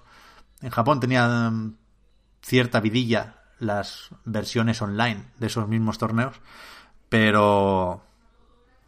Pero vamos, no, no creo que la saga Grand Blue Fantasy, que en Japón es moderadamente fenómeno, ¿no? La, han hecho el anime y todo. Eh, no, no, creo que vaya a desembarcar a Occidente con, con esto, ni muchísimo menos. Habrá que, que, esperar al relink para ver si, si acaba triunfando aquí también. Hmm. Es una lástima lo de los juegos de lucha, ¿eh? la verdad. Mm. Porque teniendo ahora, aparte, a Arc System, System Works como eh, desarrolladora de prestigio que te, que te puede hacer un juego de Dragon Ball mm. fantástico, por, por poner el ejemplo más, eh, más, más popular en Occidente, que de hecho, eh, como anécdota, en Callao, aquí en Madrid, en la plaza de Callao, en los cines Callao, hicieron un torneo, debía haber un torneo de, de Dragon Ball Fighters, y, el, y había una cola acojonante para entrar, había muchísima gente. Bueno, pero ¿cuándo? Esperando no sé, hace unos meses. Vale, vale, pues no hace, sí, no hace muchísimo. El, ¿eh? el, torneo oficial, vaya, con Red Bull ahí, toda la pesca, y se, se retransmitió y se siguió eso, sí, sí. Pero Porque había, en, la, que, en la plaza, ¿cómo? Eh, o sea, en la, el, el, el, cine Callao, vaya. El, ¿Sí? No sé si se llama cine Callao ese, sí, ¿no? Eh, bueno, sí, el cine Callao. En la plaza de Callao. Eso es, en la misma plaza. Eh, pues había un cartel pues que ponía torneo Dragon Ball Fighter, tal, no sé, no sé cuál, sería el de Red Bull que dice Pep, y salía una cola para entrar eh, que llegaba igual hasta el Starbucks de enfrente. Sí, sí. O sea, co cortaba toda la plaza de lado a lado. La cola de gente, había un montón de peña. Y me sorprendió. Sí, no va a haber colas con Gran Blue Fantasy, me temo. Y, a ver cómo lo meten en el Evo. Pero es verdad que es, que es un juego bueno, lo que consigue el Evo y lo que conseguían y consiguen la mayoría de juegos de lucha, ¿eh? que a mí me parece un género especialmente respetable por eso, porque es que te, te quedas embobado, tío. Te pones un combate y, sea el juego que sea, si lo hacen con un poco de mano, te gusta verlo. Y este yo creo que en ese sentido es impecable, de los mejores. Está muy bien. Pues a ver, a ver. Yo lo quiero, yo lo quiero. Me voy a esperar un poquito a que esté un punto el otro día me, me, me se me calentó el morro, pero me supe contener. Voy a esperar a que lo rebajen un puntito, yo creo. Bien, bien. No, no, no te puedo decir que hagas mal, vaya. Pues qué más, qué más. Marta, tú que has jugado esta semana. Sálvanos sí. de esta vorágine de juegos japoneses pues no, es que, nostálgicos es que y anime. Yo estaba jugando al Animal Crossing y a juegos antiguitos. Si es que no, no encuentro juegos que me molan. Quería jugar Víctor al que... De hecho, me, me, lo voy a comprar ahora con las rebajas de la Switch, aunque no esté rebajado. El que has jugado tú de, de... que es como un puzzle que tienes que ir investigando el fondo del mar. Sí, sí, sí, pero no es un juego de puzzles, ojo, ¿eh? No es de puzzles, parece de puzzles no. con la interfaz. Es súper, súper narrativo. Eh, Inother Waters se llama. Pues ese es el que me, me quiero pillar, pero no estado jugando a nada nuevo. Pues no nos deja tiempo para preguntitas igual, entonces. Mm. Hemos pedido... Sí, sí. Si queréis... Pita. Vamos a ver qué, que nos pregunta la gente. Antes, Eh, el Final Fantasy VII, Marta, tú sí lo vas a pillar, ¿no? No vas a ser hater tú también. No, no, no, que va, que va. Lo, si ya lo tengo eh, reservado. Vale, vale, vale. De hater nada. Yo, ojo, yo creo que le van a salir. Va a haber una gran guerra entre haters y lovers. Bueno, Este ya se ve, o sea, en todo lo que sale de Final Fantasy VII, que estos tíos están haciendo como una especie de diario de desarrollo más o menos currado. Molan bastante esos vídeos. ¿Dónde, Eh, dónde lo han hecho? En YouTube. Sí, sí, sí. Oficial, vaya, con entrevistas a quitarse y toda la pesca. Y me sorprende hasta qué punto, que no, me parece mal, ¿eh? La gente sigue quemada por lo de que no sea el juego entero. Que, que lo entiendo, ¿eh? Que preferiría el juego entero, faltaría más. Pero que hemos tenido ya unos meses para asumirlo. ¿Qué quiero decir? deberían empezar a tener los haters una, una batería nueva de críticas. Alguno no le convence el sistema de combate, también es verdad. Pero, pero vaya, que, que, que no está asumido todavía lo de que esto es solo una parte de Final Fantasy y el Final Fantasy VII y el que se llame el juego Final Fantasy VII Remake sin más explicaciones desde luego no ayuda no ayuda eso no Claro, ahí está la, la brecha, ¿no? Cuando te das cuenta de que se llama Final Fantasy VII Remake. sí sí sí Y ya. Es bestia No esto. parte 1 ni nada de eso. Es Pero bueno, había una época en la que la gente nos decía, como que nos proponían como nombres, ¿no? En plan, Midgar Stories. Claro. Cosas así. Sephiroth's Revenge para la segunda y cosas así. Eh, vamos a empezar, si queréis, las preguntitas con Venga. una de F. Left que nos dice, y viene con foto adjunta. A mi mujer le gustan los videojuegos, pero no le gustan eh, los que tienen los que usan dos joysticks. Ella se acostumbró al mando de Nintendo 64. Eh, vaya tono lo he dicho eso, ¿no? Pone adjunto foto de cómo agarra el mando. La foto, para que os hagáis una idea. eh, ella está cogiendo el mando, la zona, la parte de los botones, por así decirlo, normal, ¿no? Como se coge habitualmente, agarrando el cuerno con la palma de la mano y con el pulgar pulsando los botones, ¿no? Y con el índice los, los de arriba. Pero la, la parte de la izquierda del mando no agarra el cuerno, sino que con el dedo pulgar y el índice agarra el joystick. Hostia, pero eso es super old school. Vale, vale, ya te, veo, ya te veo por dónde vas con lo de 64. Pero, ¿alguien en 64 pillaba el stick con los dos dedos? ¿Haciendo pinza? Puede ser, puede ser. La cosa es que nos pregunta, ¿cómo puedo hacer para que se acostumbre a un mando normal? ¿Cómo le explico que así no se usa? Esta pregunta a mí me tiene trastornado. Y diréis, ¿por qué? Y yo os responderé. Pues porque yo juego así, pero al revés. ¿Qué qué? O sea, yo cojo el mando la parte de. Ahora mismo tengo el mando de la Play en- delante, pero bueno, imaginaoslo con el mando que queráis. La parte de la cruceta y el stick izquierdo la cojo normal, ¿no? Agarro el cuerno con la palma y uso el pulgar para mover el stick y para acceder al, a la cruceta, ¿no? Pero la otra, yo suelo jugar con el mando apoyado en una mesa o en las piernas así, la otra no la agarro. Pulso los botones como si fueran los de una recreativa, por así decirlo, ¿sabes? Como tic, tic, tic, tic, tic. Pero ¿cómo puede estar así cómodo? Pero, o sea, Víctor, Porque es, así, es que, así no te resulta cómoda la Sweet Lite, tronco. es que la cuestión es que, eh, aun habiendo jugado mucho, porque he jugado bastante, debo reconocerlo, al Bayonetta en la Switch, mm, sigo jugando mejor en Xbox por eso. Porque a la hora de hacer en los juegos en los que hay mecánicas tipo track and field, voy a llamar, ¿no? De pulsar muy rápido un botón. Pep- creo que Pep me ha visto hacerlo. Yo tengo una técnica que es como tensionar la muñeca de una forma extrema. Eh, La, mu- la muñeca y el, la parte del brazo que va hasta el codo, no sé cómo se llaman eh, esas partes del cuerpo, vaya, pero bueno, tensiono el brazo desde la muñeca hasta el codo. Y, en- y, ha- y hago que me vibre de una forma extrema la mano por la tensión Y entonces puedo alcanzar unas velocidades absolutamente infernales. Pero eso es monstruoso. Y, y, y, y es que he jugado así casi siempre. Vaya. Ya en el. Con, cuando jugaba en Mame, a, yo que sé, a Metal Slug y mierda así, jugaba así, de esa manera. O sea, no agarro el stick, pero sí que. Sí que juego de esa- no, no a todo, evidentemente. Hay muchas veces, hay muchos juegos juego normal, por así decirlo. Pero a la mínima que sea, a, un- a los hack and slash siempre juego así. Por ejemplo. Pero entonces, o sea, tú no juegas nunca en un sofá. Entiendo, No, no, o sea, nunca, tú no puedes estar jugando en un sofá, tú tienes que estar jugando en un, en un escritorio todo el tiempo. No, hombre, me lo apoyo en, el- en las piernas, en el regazo. Entonces, está, está encorvado. No, hombre, a ver, yo estoy tirado en el sofá. Perfectamente. Me pongo el mando en el regazo y... Uf, mira, no, ¿eh? Es guay.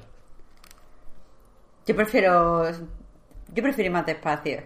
Yo prefiero ser más lenta y no estar tensionada. Mm, Puede ser, puede ser, vaya, pero que, que, lo, lo que a lo que voy es que él pregunta, ¿cómo le explico que así no se usa?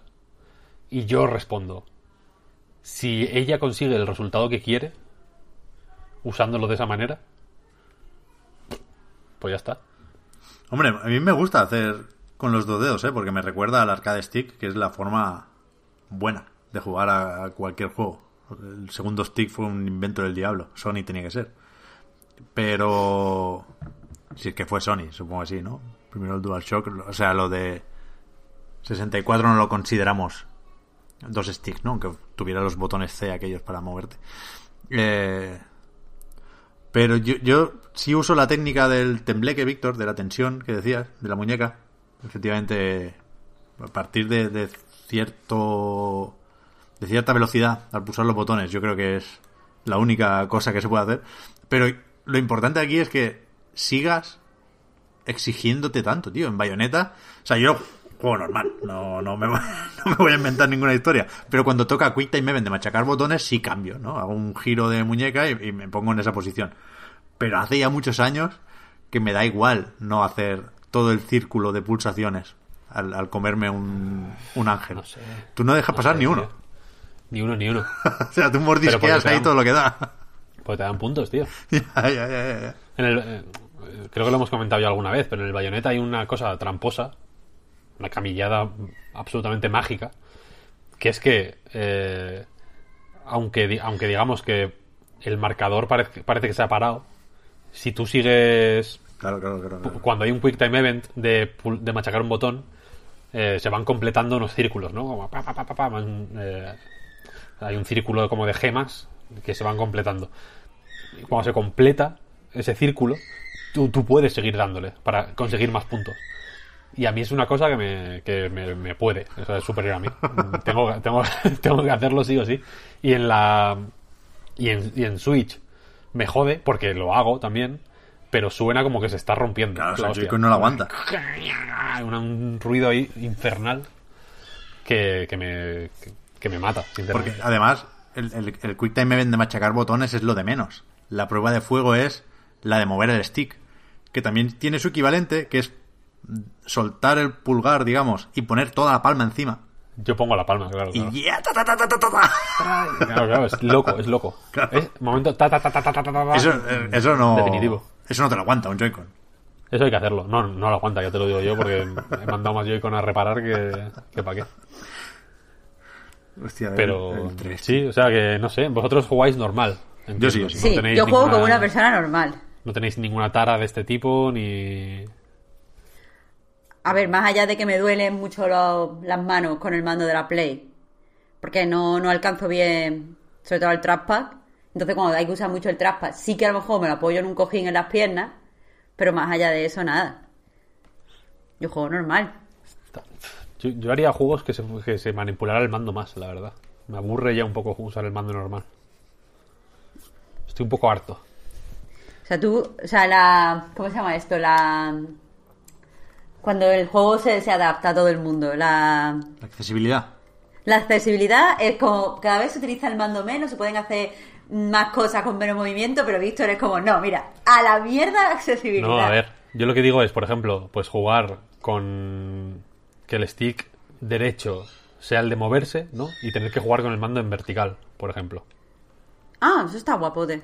Cosas así, algo así, ¿no? Había, hubo un momento que se intentó experimentar con, con eso, de hecho, ¿no? Como un proto Joy-Con de, de que uno usara una mitad del mando y otro otra.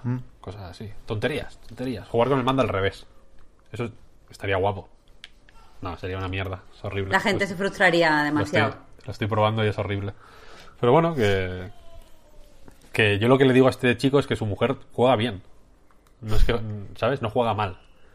No, o sea, no, no lo usa mal. Lo usa. Pues bien. Bien para ella. Si le funciona, pues guay.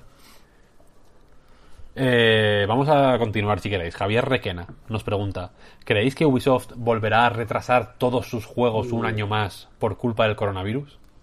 Quizás estén pillando unos años sabáticos. Bueno, aquí. No sé si, si visteis. Se filtró un mail que mandó Yves Guillemot a, a la plantilla cuando se empezó a liar con el coronavirus. Y era como súper. de buen rollo. Plan, la salud es lo primero, aquí todos a casa, no os preocupéis. Como que ha reaccionado de una forma muy loable Ubisoft en ese sentido no sé cuánto margen tenía, ¿no? Porque si ya lo habían retrasado todo, en principio uno debe pensar que lo hicieron para ir un poco más tranquilos. Pero no se puede descartar, desde luego, no se puede descartar eso. Sobre todo también, porque lo que decíamos antes, ¿no? Que juegos y consolas están conectados, sí o sí. Y una de las razones por las que Ubisoft lo retrasó todo, lo dijo el propio Yves, eh, era para hacerlo, para hacer todos esos juegos, incluso Watch Dogs Legion, Legion, eh, intergeneracionales Sí, sí. y quitarle un poco de presión a, a la, a la versión de Play 4 y One que a lo mejor pues, renqueaba un poquillo. Con lo cual yo no descarto para nada, para nada, para nada. Skull and Bones vete a- vete a 2023. Hostia, Skull and Bones, ¿eh? Eso es hardcore de... Acordarse de eso es de, de- de tener buena memoria. Em, ya, em, pu- puede ser, puede ser, no sé. Eh, sí, que han, sí que han dicho que van a hacer eh, evento digital, ¿no? Eh, en el- para, el- para las fechas donde tendría que estar el E3. Sí, es verdad. El otro día Bethesda confirmó que no, Efectivamente. que no, no habrá sustitutivo. Pero Ubisoft, junto con Microsoft, yo creo que son los dos únicos que sí se han comprometido a eso. Mira, Pablo. Pablo. eh, lo pregunta más gente, pero no consigo encontrar todos los nicks, así que por Pablo y por todos sus compañeros. Eh, para Víctor y Marta, hasta el momento, ¿cuál es el aldeano más feo o que más odiáis por lo que sea en el Animal Crossing? Yo tengo un par, pero cuando empecé a acosarles para que se fueran, me sentí fatal, así que de momento les dejaré vivir. Hostia. Es que yo, o sea, mm, yo creo que si no te sientes mal cuando acosas a los aldeanos, en este nuevo Animal Crossing algo falla. Yo creo que está hecho para que te sientas muy mal. A mí, ahora mismo tengo eh, nueve aldeanos. Mi favorito de los que tengo es tanto Marina como Boliche, que me parece la caña. Boliche es un tío ahí súper sincero. Eh, aunque mi aldeano favorito en general es Bobby, aunque no está en mi isla. Y la que más jateo es la, la Rosanari, que es como una especie de, de oso hormiguero rosa. Y, y me parece una payasa. O sea, no la estoy tratando mal, pero honestamente no le doy ningún regalo, ni le he escrito ninguna carta, porque si se va, pena no me va a dar. O sea, yo no la voy a acosar para que se vaya, porque está feo. Pero desde luego, mm, los regalos no se los estoy dando a ella. Sobre todo porque ahora me ha venido la, la minina y me parece muy cute. ¿Esta quién Y- es? Una que es como una estrella. ¿Cuál? ¿La Rosinari? ¿La Rosanari? No, la que, la que acaba de llegar a tu isla, dice, ¿qué dices? Que es Ah, mi nina. Mi nina. Eh, no, parece simplemente una tía así como muy entusiasta. Está como, wow, esta isla es la caña, vamos a hacer todos amigos, qué bonito todo. Y es como así, me gusta tu entusiasmo. Pero la Rosanari es una tía que la primera vez que entro en su casa dice, uff, esta isla todavía no está muy a la moda, ¿no? Y es como tronca, ¿sabes? Relájate, tú estás pagando, estás Ah. pagando ahora mismo los puentes. Hostia, creo que sé quién dices. Estoy buscando. Estoy buscándola. Rosy. Rosinari. En, en inglés, puede ser. Eh, en inglés es Rosamari o algo así. Es que lo, lo, he- o sea, lo encontré al principio en inglés, pero ahora lo, en, en castellano es Rosa Nari. Es que esto hay que buscarlo, esto hay que buscarlo, porque creo que yo me la encontré en una isla eh, random que fui una vez y la odié muchísimo. Es que eso, el problema no es que sea fea, que es mazo fea. El problema es que es una payasa. Entonces... Que tiene los ojos como con chiribitas. Sí, que tiene los ojos como con chiribitas, exactamente, como con brillitos. Buah, asquerosa. Es asquerosa, esta me la- tío. Me la encontré en, en la isla, sí, sí. Buah, ugh. Bueno, pues tengo otro que se llama Amalio, que no me cae tan mal, porque me da muy buenos regalos, la verdad, es solo por interés, pero que es un giste. O sea, está nada más como, ¡buah! ¿Qué es lo que se lleva en esta isla? Eh, ¿Te has quedado impresionada con mi buen gusto? Y es como, pero bueno, pero, ¿sabes? ¿Pero qué haces? no, no, esa gente no está, no, no es bienvenida. ¿Y tú, Víctor? Yo odio a Porcinio, Ay, sinceramente. pues, ¿Cómo? Porcinio es un clásico. Sí, pero no me gusta el rollo. No me gusta la gente que. Su personalidad es hacer ejercicio. Me parece. Que están tapando cosas. No me fío de él. Hostia, Víctor, pues en ese sentido, es lo que, te, lo que decía antes, el mejor aldeano es Bobby, que es como una especie de pingüino, ¿sabes? Porque tiene como esta personalidad atlética, pero es un puto falso. O sea, como que tú vas a tu casa, es que yo no lo tengo, ¿vale? Pero amigos míos sí. Entonces tú vas a tu casa y te encuentras una, una nota rollo, he salido a hacer ejercicio, te das la vuelta y estás sentado en un árbol comiéndose una chuchería. Y es como, di que sí, Bobby. Claro, eso sí, ese sí. Ese rollo sí. El Bobby es nuevo, tío. Pero Porcinio está todo el día en plan. eh, qué guay que hayas hecho un puente, así puedo hacer sprints por el puente. Es como, ¿qué dices, Porcinio? Pero relájate, Porcinio, relájate, Cállate, tío. estamos aquí de buen rollo. Es el. ¿Cómo se llama el que es como un hippie? Eh, se llama Fauno. Que, que tiene así como sus, unas gafas, ¿no? Es, bueno, es un hippie, sí, rollo Bustock. El que te invita, te invita a su isla. Ese es mi. Ese para mí es el- lo mejor que, que- que hay en el, en Sí, el juego. pero tú, Es- tú has ido a su isla, a Cayo Fauno. No, no he ido, no he ido. He visto fotos. Pues parece, parece de asesino en serie total, ¿eh? De Snoop Sí, que tiene como una. es- la vi porque me la enseñó Xavi, Xavi Robles, que, es, que le invitó. Y hizo como un, un escenario para el Like y Dislike en Animal Crossing, que estuvo. que me pareció guay. Eh, pero mí- ese es el rollo que a mí me mola. De los de aldeanos, ¿no? O de, ¿Se llaman aldeanos en, Sí, en español? Gente relajada y, y de buen rollo. Pero No que gente entusiasta.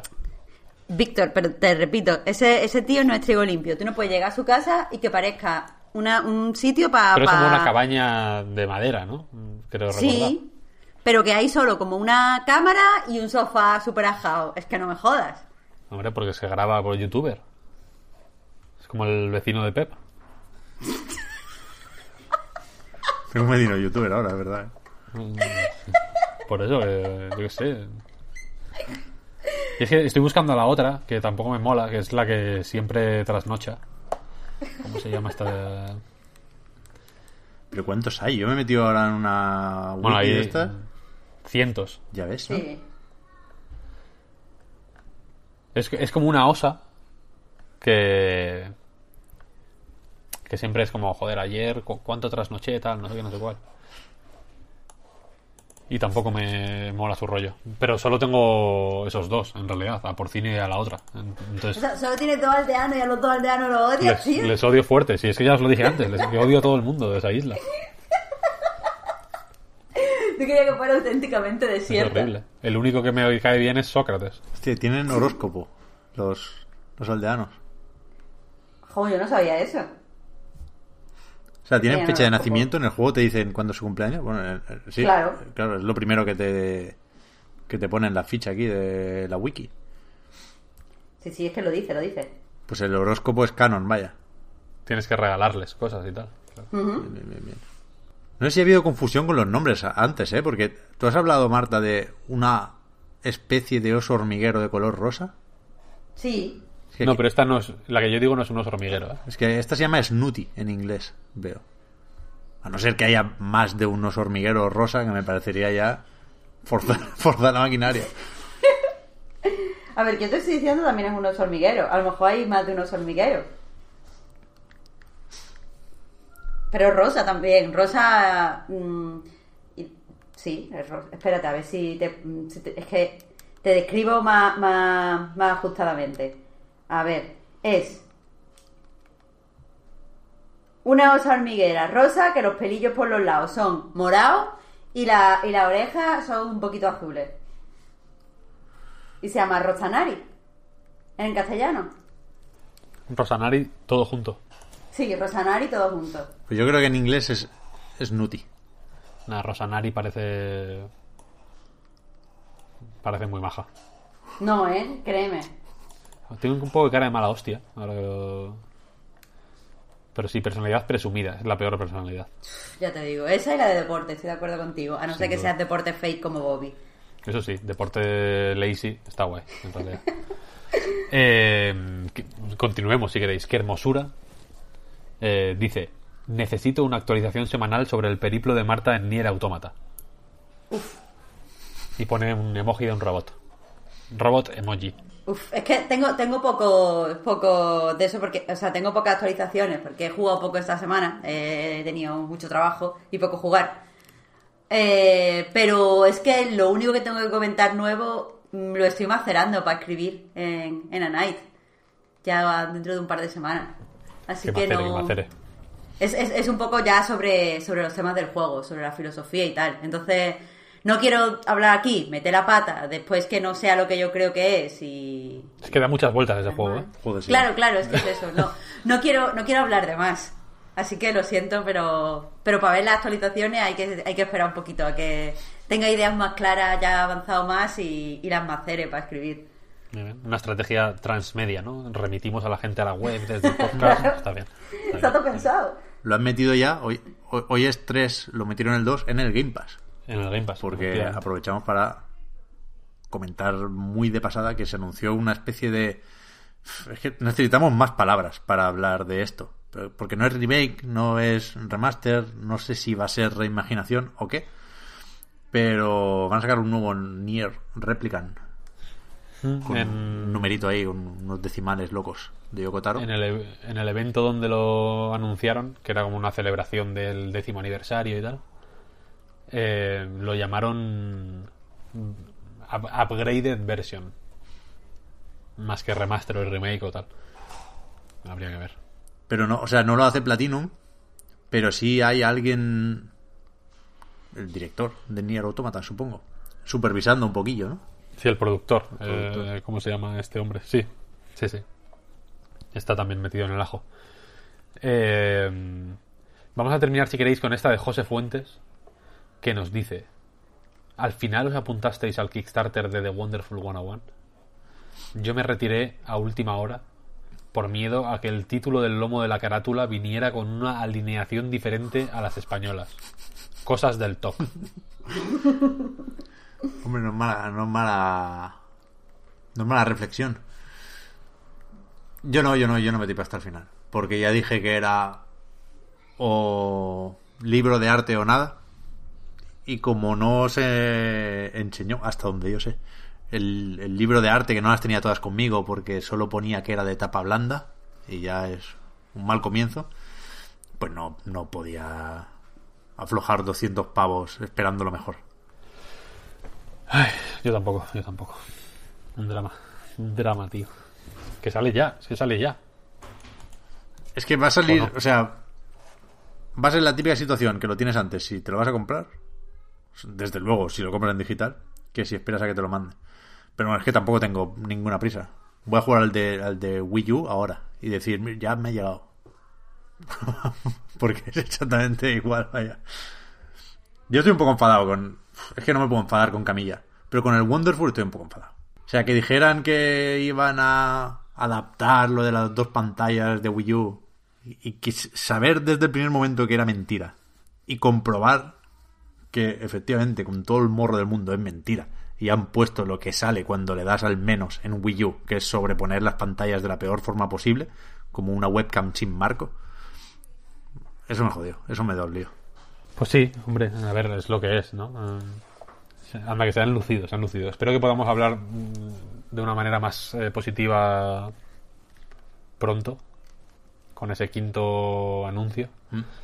Pero a ver, a ver, Que me lo voy a comprar, En fin. evidentemente. Evidentemente. hombre, hombre, hombre. Que somos animales. Claro, hombre, es que, es que hay una línea, ¿no? Que separa el salvajismo de, de- de la vida normal. Pero sí, sí, sí. Pues si queréis, eh, hasta aquí. Sí, yo creo que sí. Había un poco de todo. Ya digo, la semana que viene, ojo aquí, reunión. Eh, en Madrid, ¿cuándo es fiesta? Apar- aparte de todos El los días, Jueves y el viernes. jueves y viernes, ¿no? Vale. Pues yo creo que vamos a grabar el miércoles. Y tiramos con lo que se haya dicho hasta entonces de actualidad. A ver cuántos juegos da tiempo a retrasar en esos tres días. Y después Final Fantasy. Pues sí. ¿no? Porque si lo Pues movemos, el lunes siguiente es fiesta aquí en Cataluña, con lo cual creo que es mejor hacerlo antes con una buena excusa, como es eh, el regreso de Cloud Strife. Así que, que eso, en principio la semana, la semana Santa hay podcast reload también.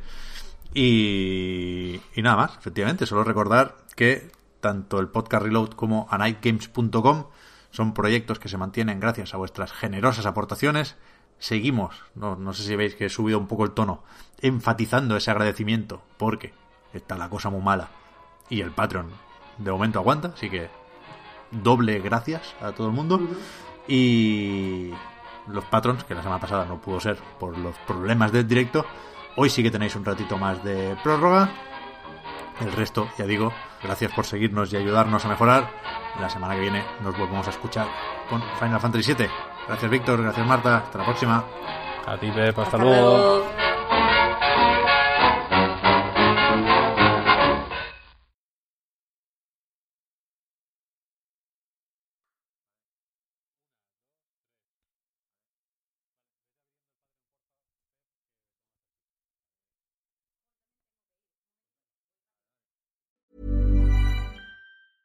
Hi, I'm Daniel, founder of Pretty Litter. Did you know cats tend to hide symptoms of sickness and pain? I learned this the hard way after losing my cat, Gingy. So I created Pretty Litter, a health monitoring litter that helps detect early signs of illness by changing colors, saving you money and potentially your cat's life. Pretty Litter is veterinarian developed, and it's the easiest way to keep tabs on your fur baby's health right at home. Go to prettylitter.com and use code ACAST for 20% off your first order and a free cat toy. Terms and conditions apply. See site for details.